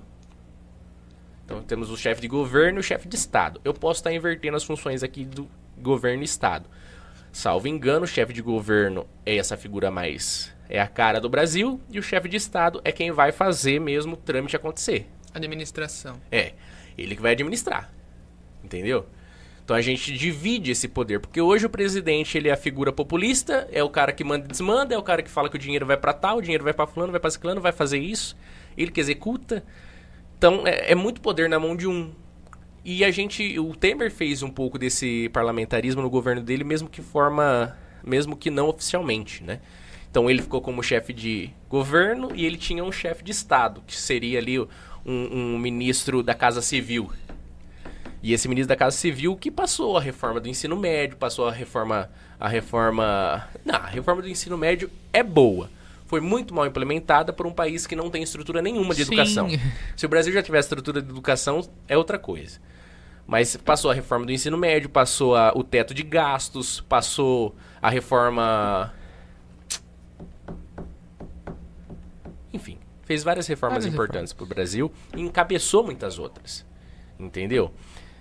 Através de um semipresidencialismo, né? Não oficial. Não oficial. Não oficial. Mas todo sistema de governo tem os seus defeitos, as suas qualidades e tem os seus pontos. Eu acho que hoje a democracia, essa que a gente vive no Brasil, que tem três poderes e tudo mais, aqui no Brasil já está viciado, não dá mais certo, tem que cancelar e começar de outro jeito. Porque um poder já invadiu o, a seara do outro, o, o o judiciário é quem já está legislando, o, o, legislativo é quem praticamente cuida do orçamento, uhum. só falta dar o ponto final para executar. O executivo, às vezes nem sei o que está fazendo lá, entendeu? Então, a gente sai de um executivo que só fala merda para um executivo que só faz merda. Aí eu não sei o que. E aí é uma lacuna que vai surgindo, é um espaço que vai sendo criado que é ocupado pelo judiciário um poder está ocupando espaço que o outro está deixando vago. E hoje no Brasil eu vejo que é o judiciário que tem ocupado esse, esse espaço que tem ficado vago. O judiciário quem processa, quem pode caçar os mandatos dos senadores, mas são os senadores que podem caçar os mandatos de, de juízes do Supremo, então não faz sentido mais. A gente precisa de uma reforma administrativa dentro dessa, desse âmbito dos poderes. É muito necessário. Eu acho que já está falido esse nosso formato uh, de três poderes, né? Judiciário, executivo, legislativo. E o Ministério Público, que seria ali o quarto poder meio isento. Mas, enfim. Mas não vai acontecer, entendeu? Ah, é não vai acontecer tão cedo, exceto que a gente entre em colapso mesmo, assim, social. Mas tá bom, tá andando. Você preferia que voltasse a coroa aqui no Brasil? Não, a é, coroa é uma coisa do passado, né, Jonas? Já foi, já, cara. Já foi. Você achava que eu falava que, ia, que eu queria nem que voltasse. Não. Eu não acredito no Estado, Jonathan. O Estado rouba de nós através do imposto. Muito. O Estado rouba. Imposto hoje no Brasil é roubo. A gente não, a gente paga muito. É um site que tem que mostra o quanto de imposto o já foi gasto. É o impostro, o impostômetro. O Brasil já arrecadou até agora um trilhão, salvo engano. Um trilhão em impostos. É quase o PIB. Cara, me dá um trilhão pra você ver se eu não acabo com a fome do Brasil. o Estado federal já. Um, Isso que é o cara, problema. Tipo, esse imposto vai pra onde? Tipo, ele vai pra algum lugar, claro. Vai. Porém, não tem melhorias assim que você fala assim, caramba, que melhoria. Tipo assim, o SUS. Você tem plano de saúde, Jonathan? Não. Eu tenho plano de saúde. Eu tenho plano de saúde. O seu irmão é funcionário público. E eu acho que ele deve ter o planinho de saúde dele lá. Não? Não dão. Nossa. Só, acho que só quem trabalha na câmera, na Que prefeitura tem. destreza, hein? Mas, enfim, eu tenho plano de saúde. Eu tenho plano de saúde por quê? Eu, eu não quero depender de um sistema público que é viciado. Às vezes que eu fui na Santa Casa, faltava medicamento. Eu tirei dois dentes do siso, tem uns anos atrás, e deu hemorragia. Nossa. Começou a sangrar, não parava de sangrar. Fui eu na Santa Casa. Cheguei na Santa Casa, o, planton- o plantonista olhou pra minha cara e falou: Putz, eu não tenho remédio pra coagular. E aí? Isso era eu com hemorragia no dente. Se chegasse um acidente, o cara que teve a perna amputada, o que, que faz? Ele fica chupando o sangue da perna do cara? Tem gente quando é picado de escorpião, tem que levar lá pra Bauru, porque não tem medicamento. Então, entende? Eu tô pagando por uma saúde na minha cidade. Cadê? A tabela do SUS tem não sei quantos anos que não é atualizada o repasse que é para os municípios. Entendeu? Cadê? Eu pago por isso e pago caro. Muito. O Brasil é um dos únicos países, se não o único no mundo, que cobra imposto na fonte, que eu pago na folha salarial, Pelota paga, você quando for registrado ali, você vai pagar na fonte. Você antes de antes do dinheiro cair na sua mão, já é do governo, entendeu? Você já trabalhou e o governo já recebeu. É um dinheiro que você nem vai pegar, então ele cobra na fonte e depois ele cobra nos produtos. Tudo que você comprar depois, tudo vai ter imposto. Tudo. Todo serviço que você contratar vai ter imposto. Em tudo tem imposto, entende? Então, é inviável. É inviável. Aí a gente vê discurso de presidente populista falando que o carro popular está muito caro. Tira o imposto! Tira o imposto! Fala, Filota. Ah, É. desculpa.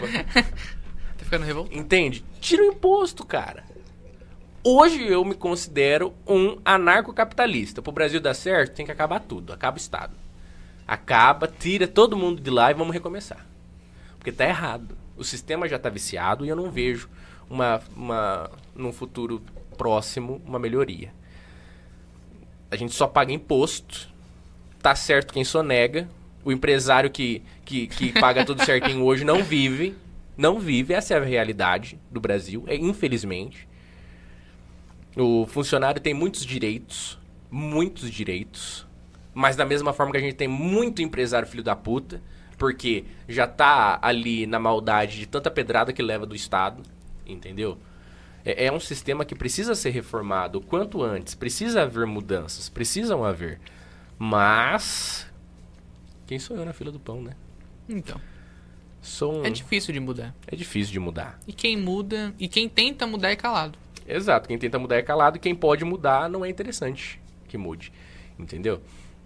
Mas, mas o Brasil é assim e, a- e anda, entendeu? O Brasil é um país muito bom, muito próspero, com um povo muito bom, com muitas ressalvas à criminalidade, à violência, mas é um povo muito bom em sua essência. É a maior colônia de japoneses fora do Japão, de libaneses fora do Líbano, de italianos fora da Itália. É a maior colônia qualquer país fora do país. Tem uma diversidade. Exato. O povo, a biodiversidade. Aqui é onde palestino, muçulmano, cristão, judeu convive todo mundo junto. O que é impossível em qualquer outro lugar do mundo. Uhum. E o Brasil tem essa dádiva, né? Esse, esse diferencial. E, e, e é isso que mantém a gente aí de pé, né? Porque se a gente for olhar, é uma desgraceira mesmo. Nosso, nosso Estado, nossos políticos, nosso, os, os impostos arrecadados não volta para nós em serviço prestado. A gente tem a gente tem direito à saúde, à educação, mas ó a educação de bosta que você recebe lá numa escola A pública. segurança. Que segurança. Nas escolas não tem segurança. Exato. Exato. Acha, eu fui no. Não sei se isso cabe muito ao Estado, uma escola municipal. Cabe ou não? Pelota. Pelota. O quê? Uma escola municipal. Não, fala o que é primeiro para não entender o que É. que é. Toledo. Cabe ao Estado? Não, é um Não, município. município. Cara, não tem segurança naquela escola. Mas o que, que é segurança? Ter câmeras de segurança. A secretaria daquela escola não tem uma câmera de segurança. É tudo aberto. Tipo, é porta de vidro. Onde que é o Toledo? Por lá Aparecida. Ah, pode crer. Sei, O Pelota acho que deve conviver mais. O Francisco deve estudar lá, não é? É o mesmo Toledo? É, o- mas o Francisco estuda lá lá no prédio de baixo. Cara, não tem segurança. Fica a dica aí já, Rodolfo. Sim, Rodolfo. Se você estiver nos assistindo. Eu fui fazer a divulgação do Retiro JCC e tava conversando com um amigo meu que estudou lá. Aí fiquei reparando na secretaria, porque tava no recreio, então eu tive que ficar esperando, assim, olhando, assim, pro lado. Fiquei reparando na escola, nunca tinha entrado no Toledo, né? Qualquer escola que eu entro, eu fico reparando. Cara, eu fiquei muito, assim, em choque, porque não tem segurança. A secretaria, o pessoal meio que ia e voltava, mas assim, se entra alguém armado ali... a porta é de vidro, é só empurrar. Não tem nem nome a secretaria. Eu até me perdi. Tinha. um- Não sei se é a Cruzeiro do Sul. Não é lá, né? Não. Tem uma outra. É a Univesp, acho que é. Então, tinha uma placa lá, mas não tava escrito que, tipo, Toledo. Aí eu falei, ué, onde que é? Onde que entra nessa escola? Aí eu fui lá, perguntei pra. Mulher lá, não sei o nome dela. Falei assim, onde que é a secretaria do Toledo? Ela pra mim falou, é aqui. É, tá. Mas sabe, não tem nada, cara. O Moraes, o Moraes tá melhorando até. Também é uma escola também, se entrar alguém, todo mundo morre. Qualquer escola, Jonathan. Ah, eu achei difícil Lurdita. Aquilo ali, é uma- ali é uma cadeia. Ah, Mas lá já tá acostumado a ser Nossa, uma cadeia. ali é uma né? cadeia. Pô, eu passei de lá o que tem de louco. Lá uma vez eu tava lá, a gente tava pra entrar na, na escola, uma mulher bêbada arrancou a roupa na frente da escola, subiu no carro, no teto é, do ele- É, carro. ele precisa. Lá é mais pauleiro o negócio. Eu vim E- de lá, eu posso falar que lá o buraco é mais baixo. É, lá dá pra se. Porque a secretaria, bem, tem dois portões pra entrar na escola. Sim. Os muros são altos. Mas Moraes. O Moraes tem um muro alto. Então, e, assim, é bom. Pra se alguém entrar também ninguém sai. É. Porque eu não consigo pular. Você nunca ah, pulou o muro pra enforcar a aula do Moraes? Acha, cara, aquele muro enorme. Você já pulou pela. Pula o portãozinho ali que é mais fácil. É. Fecharam aquele portãozinho. Não, fecharam em cima também? É, tá tudo fechado. Ninguém vai ter acesso àquele portãozinho. Mas se você pular do, do lado Acho que eu consigo pular um muro. Pô, Jonathan. Não, é demais. Pô, Jonathan. Não dá. Ah, você não tem o físico. Ah, eu me entregaria. Não ia correr. Não ia perder. Acha? Deixa que vai logo. Já era. Mas em qualquer lugar, Jonathan. eh, A gente tá. eh, São escolas, né? Não bunkers de, de guerra. Então. Esse que é o ponto. É que isso ainda tá, assim, se tornando. Não é, não é a palavra certa comum. Aqui no Brasil, tipo, você vê lá nos Estados Unidos, eles são muito preparados. Ah, eles são muito preparados porque lá tem muito mais louco, né? Então, muito. Tipo, começo de semestre tem treinamento pra eles saber o que fazer. Aí, assim, aí vem uma falta também do Brasil. Eu sei que, igual eu falei, ainda era uma coisa assim que não era tão comum. Era assim, um caso no ano, e olha lá também, às vezes nem matava a gente. Mas agora tá se tornando muito popular fazer esse tipo de coisa. Dep- Nossa, eu achava que depois de Suzano ia ser muito difícil ter um- uns ataques assim desse nível. Porque Suzano foi uma coisa que quando aconteceu. Então, o problema é que houve o ataque e nada mudou. É. Nada mudou. O que você vai fazer? Você vai levantar mais o muro da escola? Você vai colocar mais um portão? Filhão, quem entrou é a mesma coisa, Grazi às vezes fala, né? Dá duas voltas na porta, aí eu olho em volta, vejo um portão com dois cadeados e um muro de dois metros e meio. Graziele, quem pular isso, não é duas voltas na chave que vai segurar. É. Quem der o primeiro passo não é qualquer coisa que vai segurar. Então acredito mesmo que deve, deveria haver a possibilidade dos professores terem um tre- treinamento de primeiro de defesa pessoal. Não sei se ao ponto da arma, mas o professor que, que, que enquadrasse nisso, ou, é, ou mesmo em- agregar dentro do, da folha eh, salarial das escolas um, dois seguranças com um porte de arma. Goiás, eu acho que é isso, uma reportagem. Tem Hã? polícias. Goiás? Assim. É. É. Pô, cara, é uma possibilidade, entendeu? Mas ah, eu acho que a primeira coisa é, culpado disso acontecer, a mídia. O Lula falou que são os videogames. Eu acho que é a mídia. A mídia é culpada. A mídia tem culpa. Porque dá ibope. Dá. Dá ibope pra, pra televisão, ficar mostrando o louco que entrou lá na escola e matou Aí não o sei outro louco, pessoas. é mais louco ainda. Exato. Aí outro cria coragem. Não, eu vou lá então, eu vou fazer melhor Se não deu ele. certo, Exato. Entende? Nos Estados Unidos existe muito disso, da mídia fazer uma cobertura muito os- ostensiva e aí começa a estourar em outros lugares. Aí eles têm que abafar o caso, entendeu? Pra diminuir a recorrência. Porque a mídia, infelizmente, chega em todo. Felizmente, chega em todo lugar. Mas, infelizmente, com muita desgraça, às vezes. ah, que é o mundo real. Então, isso fomenta nos outros. Eu, eu penso assim, eu acho que a mídia dá coragem para as pessoas da mesma forma que pode pôr medo, como na pandemia a gente viu. Ah, Então, ah, eu acho que é um ponto muito importante. Às vezes, proibir. Ah, aconteceu um tiroteio assim, assim, assado. Proibido a imprensa. Proibido. Não, mas precisa noticiar. Não precisa, não. Quem falou que precisa? E eles correm pra ser quem é o primeiro da notícia. Exato. Quem é o primeiro a dar notícia, quem é o primeiro a mostrar a Tá constituição dos câmera- fatos, entendeu? Aí faz a constituição dos fatos, o desenho lá, o gibizinho entrando, matando as crianças. Cara, quanto Suzana é um menos ibope dá, melhor. Tem até Exato. documentário. Exato. Assim, mostrando câmera, qual foi o planejamento, o plano deles. Quem tem que aprender como foi pra consertar os erros é o pessoal da Polícia Civil, que vai fazer a investigação, vai entender onde foi errado, onde a segurança falhou, a educação falhou, enfim, Aham. e vai levar ao governador ou ao, ao secretário de Segurança Pública, algo nesse sentido, e quem que tem a, a competência de poder resolver isso, esses têm que ter todas as informações. O povo não. O povo não vai resolver nada. Só vai trazer pânico e despertar mais louco. Uhum. Infelizmente. Ou despertar justiceiros, né? Que aí os justiceiros com as próprias mãos que aí quer ficar na frente da escola pra matar o primeiro que aparecer suspeito. Que também é, um- uma possibilidade que possa acontecer. Mas, sei lá, eu acho que a imprensa tem um grande poder e a imprensa pode ser tanto pro bem quanto pro mal. E isso desperta muitas pessoas. Eu penso assim, sei lá, eu posso estar completamente Delicioso, equivocado. é. Eu posso estar completamente errado, mas eu, eu acho que tem um fundo de sentido nisso. Quem discordar de mim, tá ótimo também. Talvez esteja certo. talvez esteja muito mais certo do que eu. Ah, mas é difícil. Não é fácil. Nada fácil, senhor Jonathan. Falar de segurança no Brasil é. É um buraco muito embaixo. É um buraco muito mais Lembra quando eu embaixo. estudava lá na vila?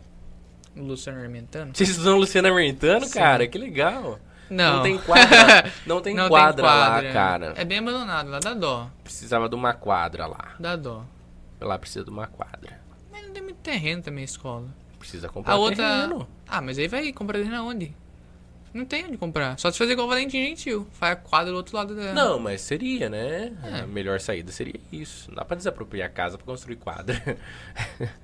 Mas eu lembro que lá tinha toda hora a operação da polícia. Dava medo. Fui, não fui, não fui várias vezes na escola por causa disso. Verdade. Que eu ia pra escola, assim, todo. No terceiro, quarto ano. E, E aí tinha E helicóptero você- da polícia e militar. você toda almofadinha, Jonathan. Então, tinha helicóptero da polícia militar passando. O pessoal lá com. São as, tem- São as tempestades solares.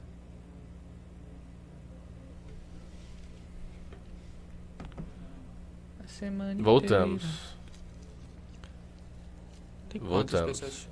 Duas. Oito. O Edson. Você dizia das. da polícia. Não, tava falando da Zona Sul agora. Ah, verdade, Zona Sul. Jonathan, as- você tem que entender uma coisa. Você é o cara que não é da geografia, né? Existe algo chamado bússola. Ah, foda-se. Então, Zona Sul é o lado sul. Mano, aí fala de money. Money, velho! Eu acho que é. Não, em São Paulo é Zona Sul, Zona Leste, Zona Norte, Então, a Zona Oeste, Sul. que são as zonas da bússola, são os lados, de fato. Só que aí a zona, a cada, aí tem os lados que são mais pobres e mais ricos. Só que o que conta é o lado Ah, que tá. Ah, eu não conto. Norte, sul, leste, Porque oeste. Sul. Já fala Sul. Rico. Ai, nada a ver. Tudo! Tudo! Os países da, do continente africano ali do sul são ricos. África do Sul, mais ou menos. A única, o único país. Ah, mas aí é o continente que não vai, desenvolveu. vai, o, o Brasil tá no sul, é rico. Tá no hemisfério sul. Ah, comparado aos outros, O Chile tá no sul, é rico. tem um IDH bom. Paraguai tá no sul, é rico. Tem, uma, tem a cidade... Para, Jonathan. Tem a cidade do leste. Para, para. Não, mas ó... E no norte é pobre. É, Estados Unidos. mas aí você entra no sul. Ah! Não, mas tem sentido. Não tipo, tem. você pega em São Paulo... No, no Rio de Janeiro, eu acho que também é assim. Zona Sul é Barra da Tijuca, Leblon... Mas isso não, não quer dizer que E agrega também. porque a Zona Sul é pobre, porque a Zona Norte é rico. Não! Independe. Então lá é ou melhor, Sul. depende o lado que a cidade foi construída. Lá é Zona Sul, pra cá é Zona Norte. Entendeu? Se a gente colocar uma bússola em cima de Itápolis, lá é Zona Sul. Pra cá é Zona Oeste.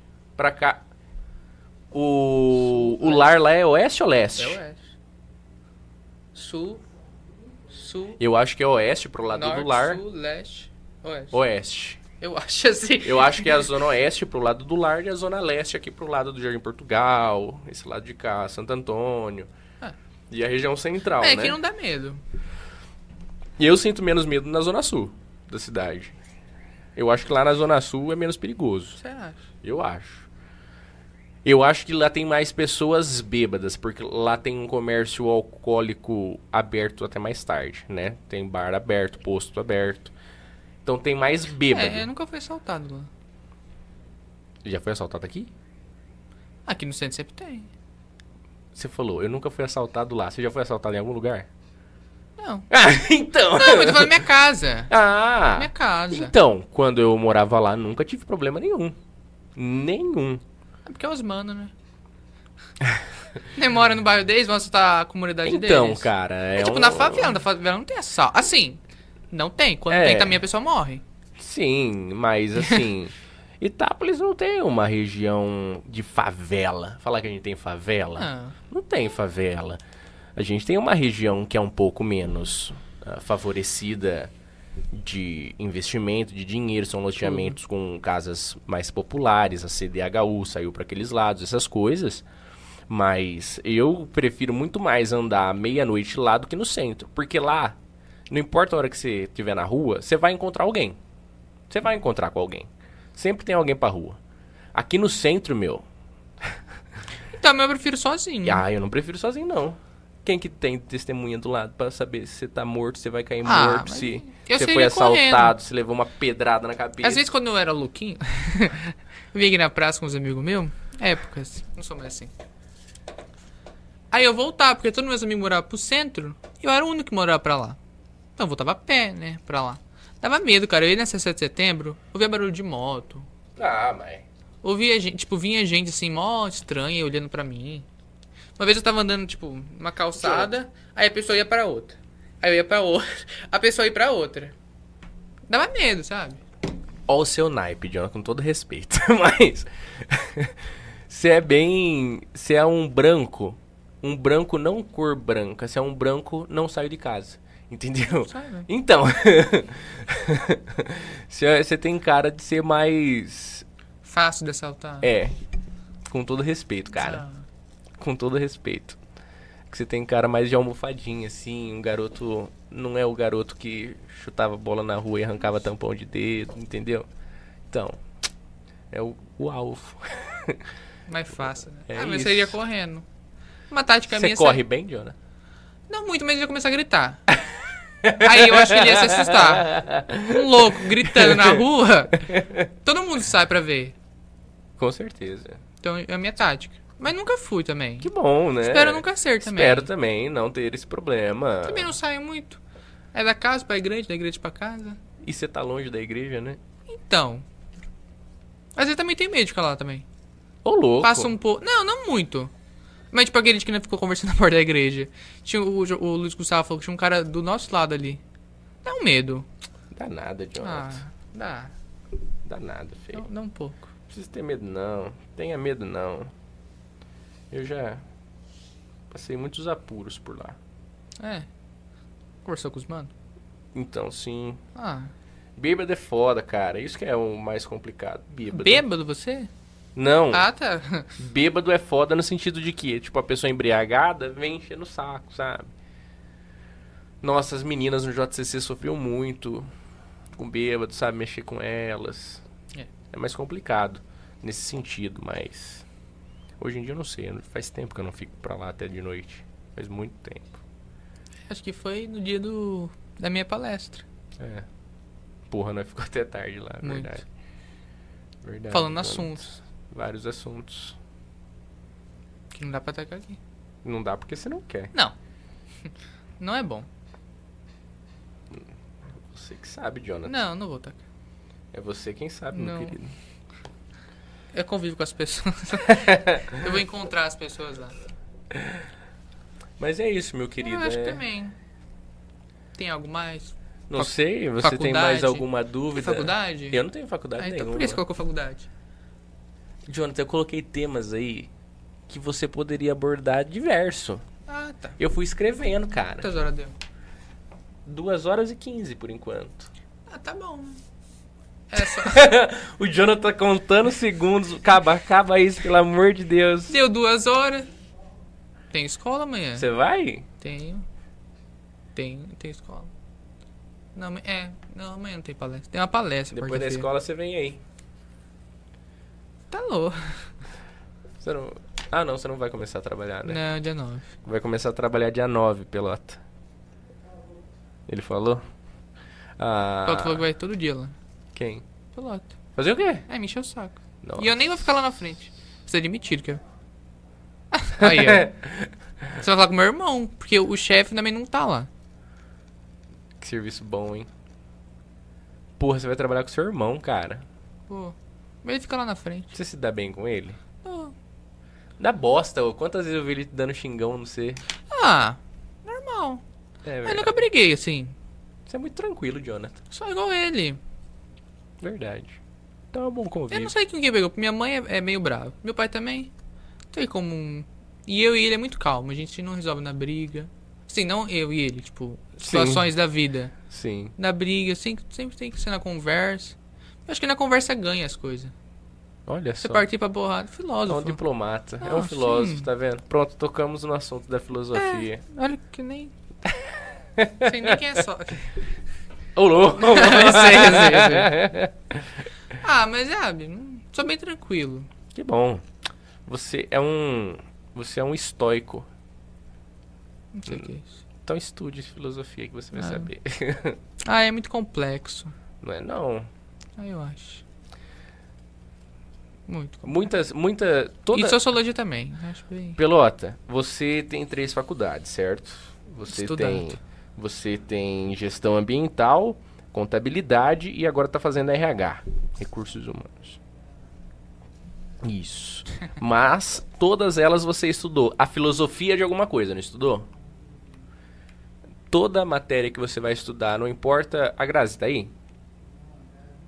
Ela não veio, cara, que vacilona. Tá certo. Que falsa, cara! Tá certo. Que falso, tá vendo, Johnny? Você casa. É isso, ó. Não casa. da Não casa. casem, jovem. Não, tô brincando. Ah, mas. ah, O que, que é que eu tava falando? De estudar filosofia. Sempre você vai estudar. Que Pelota fez três. Toda matéria que você vai. Toda. Toda área que você vai estudar, seja matemática, português, é, de, é, relações exteriores, relações públicas, tudo. Tudo vai ter a filosofia daquilo. Então a Graziele fez psicologia um tempo, vai ter a filosofia da psicologia. Que vai ver como começou, como que foram os primeiros pensamentos, os primeiros pensadores da área, etc, etc. Por quê? Porque a filosofia ajuda a abrir a mente. A você. A filosofia é a arte de, de, de estudar, de pensar, né? É a prática de pensar mesmo, de ser uma pessoa mais crítica, de entender mais as coisas. Por isso a filosofia é muito boa. É necessário a filosofia na nossa vida. Não, é necessário. É muito necessário. As linhas da filosofia, o estoicismo, né? Principalmente o estoicismo. Isso, mas... Pô, Jonathan. Ai. Na minha mente só entra história e geografia. Coisa que eu consigo fixar. Eu sou difícil com as outras matérias. Biologia, não. Eu também não. Não Química. Igual eu falei, teu aula com o boi. O boi é muito bom. Mas não vai. Mas não Física não tem professor. Tem não tem, daquele jeito. Sim, sei bem como é. Artes, não gosto. Eu também não. Educação física. Tô lá, tá lá. Ah, mas eu entendo que, tipo, química é muito importante. Não muito. Matemática. Ah, eu acho que num, num vestibular acho que é. Ah, no vestibular Química, sim, claro. matemática, física. E são coisas que eu esqueci. Português. Português. São coisas que eu esqueci, tipo. Mol. Hã? Mol. O que, que é mol? Na química. Você não lembra? Essa aula, não. Você lembra, Pelota? Eu também Não, pulava. gente. Isso é importante, ó. Era aula de dormir. Assim, pelo menos o boi, a primeira coisa que ele passou foi mouse. O que é mol? Não, então, eu não, não sei explicar. Mas eu sei que é importante. Tipo, eu fazer um vestibular, eu sei que vai cair sobre alguma coisa. Também tem isso. Ah, tabela periódica, sim. Aí em física tem as contas lá que você tem que fazer, velocidade da luz, não sei o que. Aí tem Então, VS. o duro da física É é, a parte complexo. teórica, É né? muito. Que é o que a gente aprende dentro das salas de aulas, mas a física em si é muito interessante, cara. Essas questões. Claramente que é, por exemplo, vou citar um exemplo de física aqui. Você. Você. A gente comprou móveis lá em casa, né? Casou tal. Aí eu fui tirar o forno. Forno elétrico, veio dentro de uma caixa de papelão dentro de isopor e aí tinha aquele um saco plástico, tipo um saco meio que de isopor, sei Aham. lá. Eu puxei ele, fui puxando e aquilo foi gerando eletricidade estática, né? O atrito entre aqueles materiais. E eu encostando naquilo, eu fiquei com carga. Então, qualquer lugar que eu encostasse, daria choque. Então eu precisava fazer uma descarga num terra, num ponto Sal grosso. terra. Aí que, a gente- que que a gente faz? Aí encosta a mão na parede, entendeu? Aí você descarrega a eletricidade estática. Igual é aqueles fio terra. É, Ah, que legal. Tipo isso. tem. É pra eletricidade sair, entendeu? Pra essa eletricidade que tá carregada ali e escoar pra algum lugar. Então esse é exemplo de física na prática. Tanto a rotação também. Pô, Oppenheimer, assiste Oppenheimer. Lançou, eu queria assistir. Você assistiu? Não, queria. Assista. É muito longo. Ué, não. Três horas. Não é muito Tá louco. não. Três horas de Christopher Prefiro um documentário. Ô, louco! Que isso, cara? Tem Albert Einstein no filme. Ah, Muito bom, muito bom. Só que mostra um pouquinho, né, dessa física teórica. Oppenheimer era um Então. teórico, só que transformando em, na prática, né? Entendeu? Fazendo os testes, fazendo experimentos e tal. Muito legal. Muito legal. Uma, uma, uma série que eu gostava muito de assistir era é, The Big Bang Theory. legal. Que eles são físicos teóricos, né? E aí tinha o Howard, que era o Mas engenheiro. é mais comédia. Ah, mas eles também tratam de vários temas, assim, que vão mais pro lado científico em si e pro, pro, pro, pro um lado mais nerd, né? Mais geek, talvez. Mas ah, também eu tive aula com o Denilson, Denilson Renesto. Muito bom, muito bom professor. Então a gente fazia alguns experimentos, sabe? Então, o professor que faz a física ficar chata deve ser condenado. Porque a física não é Sim, chata. Realmente. A física não é chata. Fizeram fazer um difícil, experimento é de química lá em- na escola. Pegou fogo. Tacaram fogo na sala. Aí, aí pararam. Química também é legal. Ah, Biologia. Não, química, no começo eu estudava bastante. Amanhã tenho aula do boi, aliás. Porém, depois fica começa é igual matemática. No começo é um negócio legal. Aí pior. começa é tipo fórmula de Bhaskara. Não lembro. Que tristeza. Você Eu lembra? Não lembro, claramente não. Eu sei, eu, eu sei a de história Pitágoras, eu não que lembro. é também o Edson mandou falar que Bhaskara é o nome de um indiano. Eu sei isso. A única coisa que me fixou é isso, que Bhaskara era um indiano, não sei o que.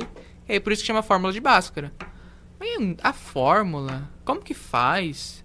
Sabe um desenho que eu assistia que eu gostava? Que lidava um pouquinho com essas questões matemáticas? Ah, Viva Pitágoras. ah, Pô, cara, Desenho? não deve ser da sua época. Era Dois Pinguins. É um desenho japonês. Que a introdução dele era um efeito dominó, sabe? De várias coisas acontecendo. E aí tinha aquela musiquinha. Viva Pitágoras!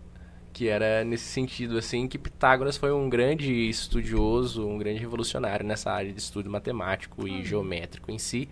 E era um desenho que mostrava no dia a dia ah, o quanto ah, ah, a matemática estaria envolvido conosco, né? Desde a, do formato que esse braço de microfone foi pensado em ser para ser mais resistente, enfim, até a, o- a rotação da roda, o diâmetro dela, enfim. é, entendo, é importante essas matérias, mas Não para nós, né? Assim, é, é, é muito importante para quem principalmente vai atuar na área, né? Mas eu gosto conhecimento. arquiteto. Queria ser arquiteto. Conhecimento nunca é demais, Jonathan. Ah. Conhecimento é a única coisa que ninguém poderá tirar de você, exceto o Alzheimer. Então, o resto- você é, não, sim, mas, mas o conhecimento é, é- é- é- é algo que liberta. Só o conhecimento liberta. Só o conhecimento liberta. E é bom. Muito bom. Mais conhecimento, melhor. Quanto mais conhecimento, melhor. Quanto mais conhecimento, às vezes mais solidão e mais depressão. Mas vale a pena. Ah, vale. Vale. Muito a pena. Eu já tive direções espirituais em que o sacerdote disse: Você deve parar de estudar tanto. Ele estava completamente equivocado. Ah, não. Ainda mais igreja.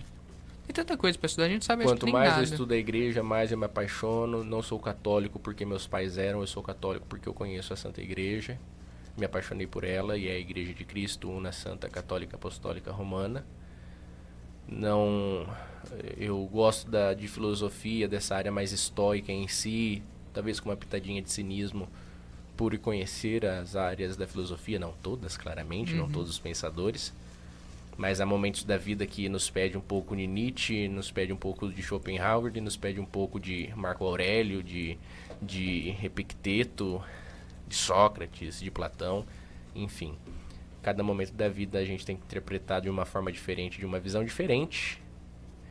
De Agostinho, né? Qual era o De outro santo que era famoso? Agostinho E e, Tomás de Aquino. São Tomás de Aquino. Agostinho Tá de vendo? Hipona e Tomás de Aquino. Tem coisa que eu decorei. Ah, o próprio Cristo, né, um grande pensador e filósofo, né, a gente pode enquadrá-lo também nessa, nessa, nesse sentido, mas Diógenes, enfim, são vários pensadores aí da área da filosofia que nos ajudam a cada dia ir lapidando um pouquinho da nossa pedra que é a nossa mente. E a mais atual, né, o próprio Clóvis de Barros Filho, gosto muito dele. Não conheço. É o careca. Achava que você ia falar o Bento. Ah, o Bento é um teólogo muito grande, né? Não Acho tanto que ele vai um ser pastor da filósofo. igreja. Doutor. É, doutor, pastor. Pastor também. pastor ele já foi. Amém. O Bento é um grande teólogo, né? Muito. É mais na área da teologia em si, a doutrina da fé. O Bento era mais nessa, nessa Bem área. tradicional. É, ele era um homem muito inteligente e ele talvez era o último grande teólogo vivo. Hoje eu não vejo nenhum teólogo que ti- tivesse o cacife que ele tem, que ele tinha vivo. Eu acho que ele foi o último grande teólogo que o mundo viu. Grandioso teólogo, um homem estudioso em todas as áreas, falava mais de cinco línguas, tocava piano como ninguém, um homem de fé. Bento XVI, não teremos outro igual não, viu? E Não- muitas críticas foi um bom papo. Sim, um bom papa. Então são críticas construídas pelas narrativas do mundo moderno, né? Da mesma forma que o Francisco também sofre, sofre com isso, né? O Francisco tem o seu jeito de uma linha um pouco mais diferente, mas ele é o papa, ele para os cristãos católicos, né? Ele é o sucessor de Pedro. Sim. Ele é o sumo pontífice, é o sinal de luz em meio ao mundo, é o sinal de Cristo. Então, por mais que ele tenha cometa erros como humano, ele é infalível como papa da igreja, né, como bispo de Roma. Ele ter em Portugal, né? Jedião? Sim, JMJ, Jornada Mundial da Juventude, estamos tendo. Um abraço pro Rafael Barelli, que ele tá, lá. Está por lá na JMJ. Acho que vai ser bom. Vai ser espetacular. Eu queria ter ido. Queria ir muito uma. ter ido, cara. Só que eu acho que a do Rio de Janeiro ainda é muito boa. Sim, claro. Cara, 3 milhões de pessoas é muita é muita gente. gente. Não sei se numa outra JMJ assim já deu. Tipo, na época de João Paulo, que ele era muito. Tipo, os jovens eram muito. Então, João ele. Paulo, provavelmente ele teve bastante gente, assim, porque ele foi, um- ele foi o papa que mais andou. Muito. Ele é o viajante, né? Ele é o peregrino, de fato, né? Ele tem o mais KMs rodados. O quê? 30 anos, eu acho. Hã? Papa. De papa? Ah, não lembro, não sei. Ele é um dos mais velhos. E Sim, ele Porque ele tem- entrou com 50, Ele tem, acho que o seg- 60. Eu posso estar enganado, mas ele tem o segundo ou terceiro maior pontificado da história. É. Ele ficou muito tempo como papa. Carol Wojtyła, nosso querido São João Paulo II, ou Papa João Paulo II, para quem não acredita que ele é santo. Pio IX foi o maior papado, então João Quantos Paulo II deve ser o segundo. 31 Então o. João Paulo bateu por aí, ó, Por tem uns aí. 30. Olha que legal. 26. É muito, cara. Muitos anos como Papa, hein? Muitos anos. É que ele entrou novo. Ele entrou muito Tipo, novo. o Francisco já entrou né? um pouquinho. Não velho, velho, mas ele já entrou com uma Ah, idade. O Bento também entrou Também. velho. Os dois entraram velhos, sim. Eles não entraram novinho, não. Já entraram já com nenhum fio de cabelo preto. Então. Mas o, o, o Carol Wojtyła foi eleito Papa num momento muito importante da história da igreja, né? No final ali, na, da- no final do, do nazismo em si, inclusive Bento XVI foi um soldado nazista. Bento XVI ele foi obrigado como criança a lutar do lado As nazista. pessoas falam que ele apoiava. né, Ele, não, ele era um dos garotos de Hitler, mas fugiu. Fugiu porque ele queria ser padre e o nazismo É. fechou os seminários. Então ele era um grande opositor a Hitler. Mas João Paulo, ah, e na, em, em relação a isso, enquanto Bento XVI era obrigado a lutar do lado nazista, João Paulo II sofria na Na Polônia. Que tristeza, não? Ah, Mas depois, ah, depois que a Polônia se livrou dos nazistas, veio a grande mão traiçoeira e maldita do comunismo através da União Soviética, da URSS. E Karol Wojtyła lutou muito. Muito também sofreu com os seminários fechados, a perseguição, bombardeios. Foi de fato um homem que lutou muito. Então ele ter sido eleito como papa foi muito importante para a história da igreja, principalmente para lutar contra o comunismo que adentrava a igreja através da teologia da libertação, para condenar o comunismo em si, principalmente o comunismo da Nicarágua, que hoje sofre, Muito. sofre com Ortega. É já, triste, já né? entrevistamos um nicaragüense aqui no Itacast, você pode conferir aí no nosso canal. Foi uma das nossas 100 entrevistas.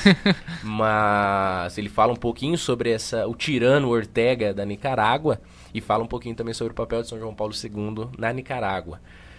E foi um papa que lutou. Ele derrubou o comunismo na Polônia. Ele destruiu o comunismo, porque o comunismo é do satanás para os cristãos aí. Ah, se você que se diz comunista e é cristão, saiba que você não está em comunhão com Cristo. Com todo respeito a você e às suas ideias, Claro. mas você está completamente equivocado. Você é cristão, você que não é cristão, faça o que você quiser. Mas, ah, ah, e Bento XVI também vem, né, com as suas penas de silêncio contra teólogos da libertação e, e suas críticas ferrenhas, né? Mas faz parte da história da igreja, faz parte ao jogo. É assim mesmo que Sempre a banda foi, toca. né? Sempre foi, sempre vai ser. E a tendência é piorar, né? Nunca melhorar. A tendência é, É. piorar. A aprovação é na piora dos, dos tempos. Então, a gente não pode esperar um mar de rosas, né? Não pode esperar nada disso. Então tem que ser pauleira mesmo, né, e os Jonathan? próximos santos. Vamos ver, quem sabe não teremos um santo Jonathan da Maia, né? Quem sabe não precisamos, precisamos tê-los, não, precisamos. É preciso, né? Santos brasileiros, precisamos suscitar aí. Qual a última que foi? É, Ah, brasileira Dulce, né? Dulce. A irmã Dulce. Santa Dulce dos pobres. É. Mas a gente tem aí vários beatos. que conviveu com João Paulo II. Sim, não conviveu. Não, é. né? Mas mesma época, tiraram foto Mesma época, sim, sim, sim. Eu acho muito bonita a história de São João Paulo II e Teresa de Calcutá. Ah, já vi.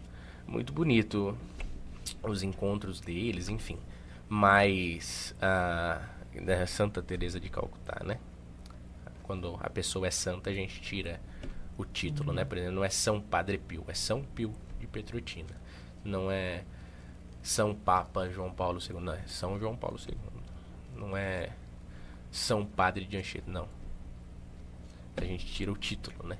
É, não sabia. Então não é Santa Madre Teresa, não, não tenho madre. Porque madre é da freira, né? É dela ser uma irmã da caridade, mas então não é da caridade, esqueci o nome da congregação. Mas se tira o título. Só é santo.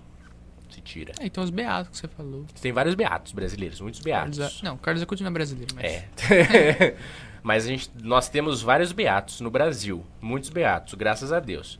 Mas é um processo longo, é um processo longo de santificação. Eu também não lembro nenhum agora, assim. Tem o coisa que o Pelota... Eu vou também, no venerável, o Guido Schaffer. Schaffer, Schaffer. Ah, o Guido da. Schaffer, da Schaffer. Que é a- o santo surfista. Sim, é. A renovação carismática pegou ele muito, né? Pra É. levantar o Guido. E eu também Muito tem bom. a Chiara Lute. Chiara. A outra Chiara, que mo- morreu, não sei se morreu, sofreu um atentado com João Paulo II. Que ela foi ver o João Paulo II, teve um carro e atropelou ela. Atropelou. São muitos, né, os beatos. E jovens. E jovens, jovens, isso, isso é muito importante. São Domingo. Sávio, É. é, são, Que muito, lindo. são muitos os santos aí jovens, que né? Que, que merda que eu fiz aqui, Jonathan. Cramou... Ai. Cramou do Carlinhos. Pronto. Mas. Desculpe, pessoal. Desculpe. Houve um equívoco aqui. Tem comentário? Tem duas Mar aí, eu acho. Osmar. Ai, calma. Eu falando longe do microfone. Parabéns ao grupo Itacast pelo espírito de empreendedor e arrojado. Sucesso a todos a equipe que venham mais de mil episódios. Amém. Olha só, aí sim, hein? Vai vir. Eu não vou aguentar mil, não. Ó, eu vou tirar o microfone aqui. Obrigado. Não tá indo? Obrigado por Ah, mutar fora, meu fora. microfone, Pelota. Muito obrigado. Você nos poupou aí um barulhão. Mil episódios não, viu, Osmar? A gente acaba antes. Se Deus quiser, esse negócio acaba aqui. Ou outra pessoa que continue. Isso aí. Já com 100, já tô ficando cansado já. Não, Ah. brincadeira, é bom. Tá cansado. Você não faz nada. Puta merda, João! Você Não, veio mas- hoje aqui pra me humilhar, não? Não, mas você não trabalha. Não, eu tô falando trabalho, tipo, pelota. Pelota tem a empresa. Entendeu? Eu também. Não. Não, um dia vai ser seu, pelota. Mas você entendeu. Olha. Um dia vai, um dia vai. Flávio, Flávio. Se Priscila. cuide. Se cuide, viu? Não, mas você entendeu.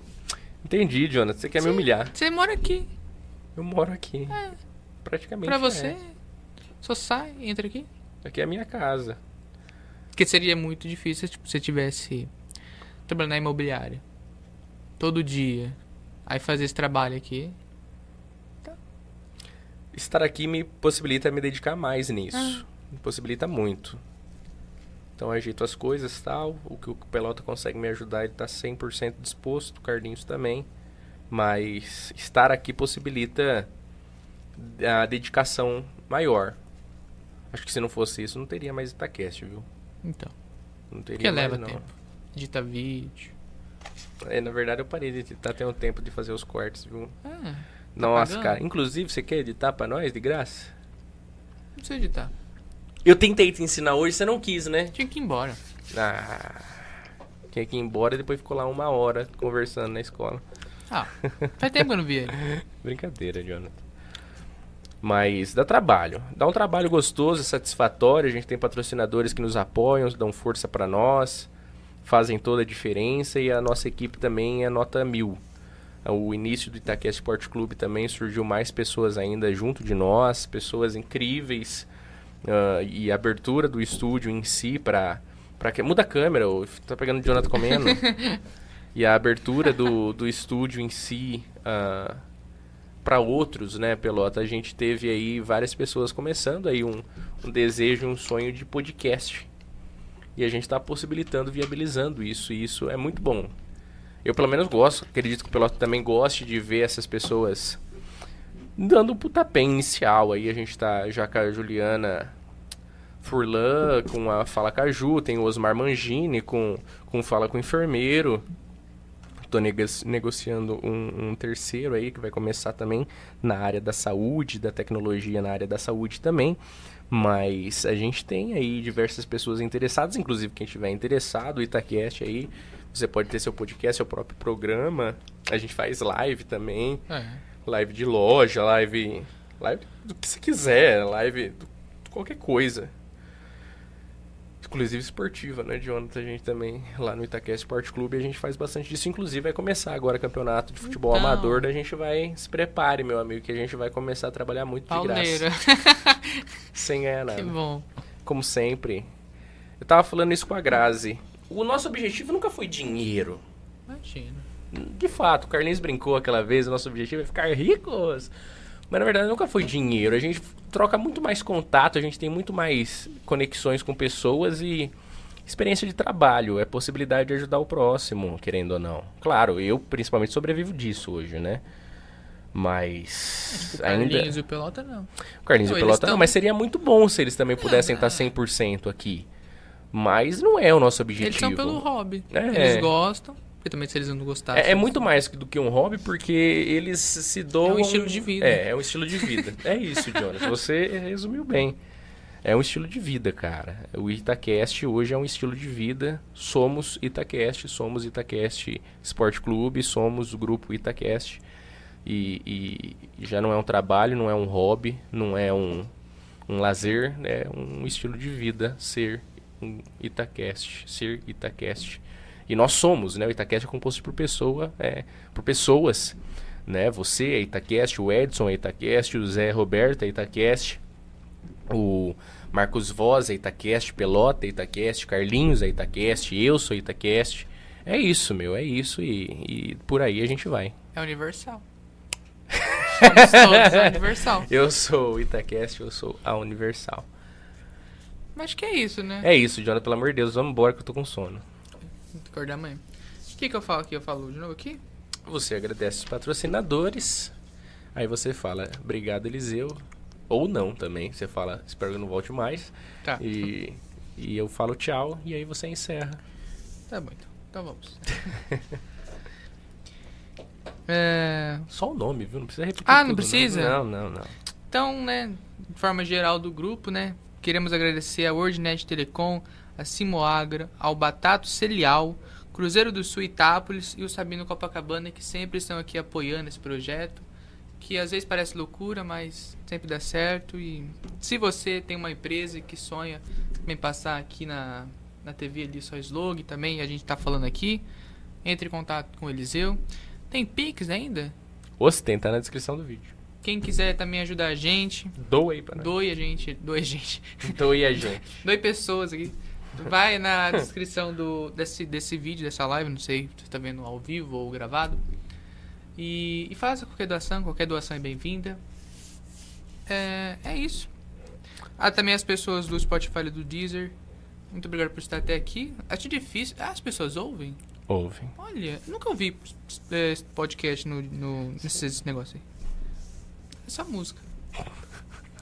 Mas Obrigado enfim. por valorizar o nosso trabalho. Não, é que eu nunca ouvi. Nunca ouvi também pessoas ouvindo.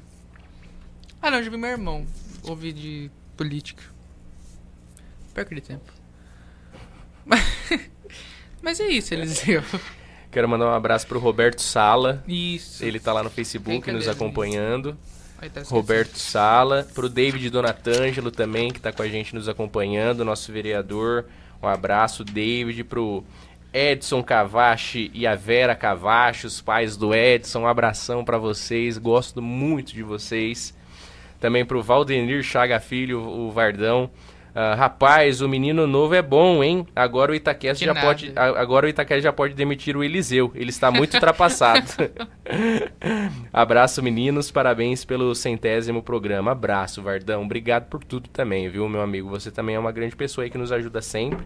A Natália Bossini, minha prima, tá por aqui nos acompanhando. Ela manda boa noite, Eliseu Elias Mattioli e Jonathan Maia. Eu quero um dia conhecer a rádio. Aqui o nosso podcast. Quando quiser, Natália. Venha quando quiser. Também a Dona Maria! Dona Maria Roberto Sabino, avó nossa aqui, nossa querida avó. Ela manda boa noite, lindos. Beijos, boa noite, Dona Maria. Um beijão pra senhora. Beijão, viu? Gercinho Cordeiro, boa noite, meus amigos. Deus abençoe, Gercinho. Um abração também, um amigo de longa data do JCC. A gente no Itaquera Esporte Clube voltou aí se reencontrar, passar um tempo junto. Um abração. Matusalém Voroniak, no meu querido cunhado, marido de aluguel. Você que precisa de um marido, alugue o Matusalém. Brincadeira, Matus. Um abração. Ficou ótima a estrutura metálica que você fez lá em casa. Tá nota mil, rapaz. Indico aí pra quem quiser. Também Eduardo Henrique aqui com a gente, nos acompanhando, mandando boa noite. Eduardo Henrique, um abraço pra você. E a Cássia Bonini também com a gente por aqui, mandando um boa noite pra nós. Um abraço, Cássia. Tudo de bom sempre. Muito obrigado pela audiência de todos vocês, viu? Ah, de todos vocês aí do Facebook também, do YouTube, do YouTube, Spotify, Deezer e da Primeira FM. E na Primeira FM eu não posso deixar de mandar meu abraço, meu boa noite pra Dona Joana e pra Dona Antônia. Não é mesmo? Nossas queridas Grandes ouvintes. ouvintes. Fiéis, as mais fiéis ouvintes do Itacast. pessoal perguntou aqui, a Tia Lu mandou, eles eu como tá a vida de casado. Tá boa, graças a Deus. Melhor escolha da vida. Amém. Amém, né, Jonathan? E Amém. você, Jonathan, vai ser padre ou vai casar? Vou fazer igual do que o padre perguntou. Vou ser empresário. Quem é? Qual é o nome do padre mesmo? Padre Tiago Palialogo. Isso.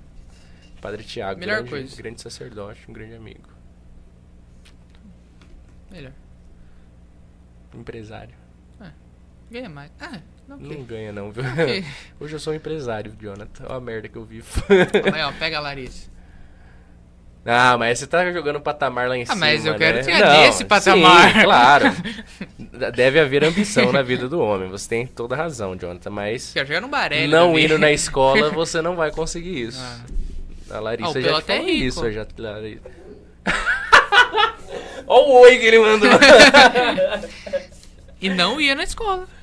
Milionário. Vai no Tetal em novembro. Olha só, setembro. Setembro, olha. Pelota é Você acha que milionário. é? Daqui a pouco é Milionário. Rock in Rio. Ele voltou faz pouco tempo do do show do quem que ele foi no show lá no Ai. pro último? NX0, NX0, foi no. Image Dragons. E agora, cara, ele é assim. Pi- Piscou tá em São Paulo em show. Então. É outro Vida boa. nível, é outro nível, outro nível. Feliz da mulher que se casará com ele. Boa noite pra vocês, obrigado aí Boa pela noite, audiência. Eu vou passar pro Jonathan encerrar aqui hoje. O dia é dele. Ele não vai mais voltar, prometo. Mas brincadeira. Mas a gente só tem a agradecer. Eu particularmente agradeço demais a todos os nossos queridos ouvintes, principalmente aos ouvintes, porque tudo gira em torno de vocês. Sempre. Não faria sentido se não tivéssemos vós conosco. Eliseu Mattioli, só tem a agradecer a vós. Então, muito obrigado, viu? Muito obrigado. Semana que vem tem mais e logo a gente solta a agenda da- do mês que vem completa. É. Mas tem Rodolfo Braghini, tem Frauso, lá do vice-prefeito de Bitinga, tem as Olha. filhas de Jó. De novo. Vão vir. As filhas de Jó nunca Ah, vieram. é o, ah, é o Rotary que É veio aqui. o Interact que veio. E é, ai, é. é É o mesmo- Interact que é o veio. Agora vem as filhas de Jó. Não lembro Ah, tem quem que mais. Não lembro quem mais que vem agora. Depois você vê lá no Instagram do Itacast. Mas muito obrigado, viu? Fiquei muito contente. Obrigado, Jonathan, de ter aceitado esse desafio. Obrigado eu. Sua primeira vez aí na frente das câmeras, no E microfone. Não, foi muito bom, foi muito bom. Tá de parabéns. É assim que deve começar, é assim que deve continuar. Sempre se aprofundando, mas sem preguiça de ler livros de 600 páginas. Oh. Sem Onde preguiça eu de buscar Igual no referências. JCC, na palestra. Esse livro é muito bom. Eu não li, Eu não li, mas ele mas é ele é muito muito bom. mas... Um dia vai melhorar. Vai, é, é o tempo, Jonas. Você tem 16 anos apenas, tem um longo chão, se Deus quiser, pela frente. O importante é você Amém. saber que tem um espaço aqui sempre seu. Tá bom? Obrigado, viu? Obrigado a todos. Uma boa noite aí. Uma boa noite. Dá tchau ali, ó, Ah, bonitinho. tchau. Ah, não tem que eu encerrar. Boa noite, gente. Não tem que eu encerrar, você falou tudo. então vem cá, vem cá, vem comigo. Quero cortar pra mim. Até semana que vem.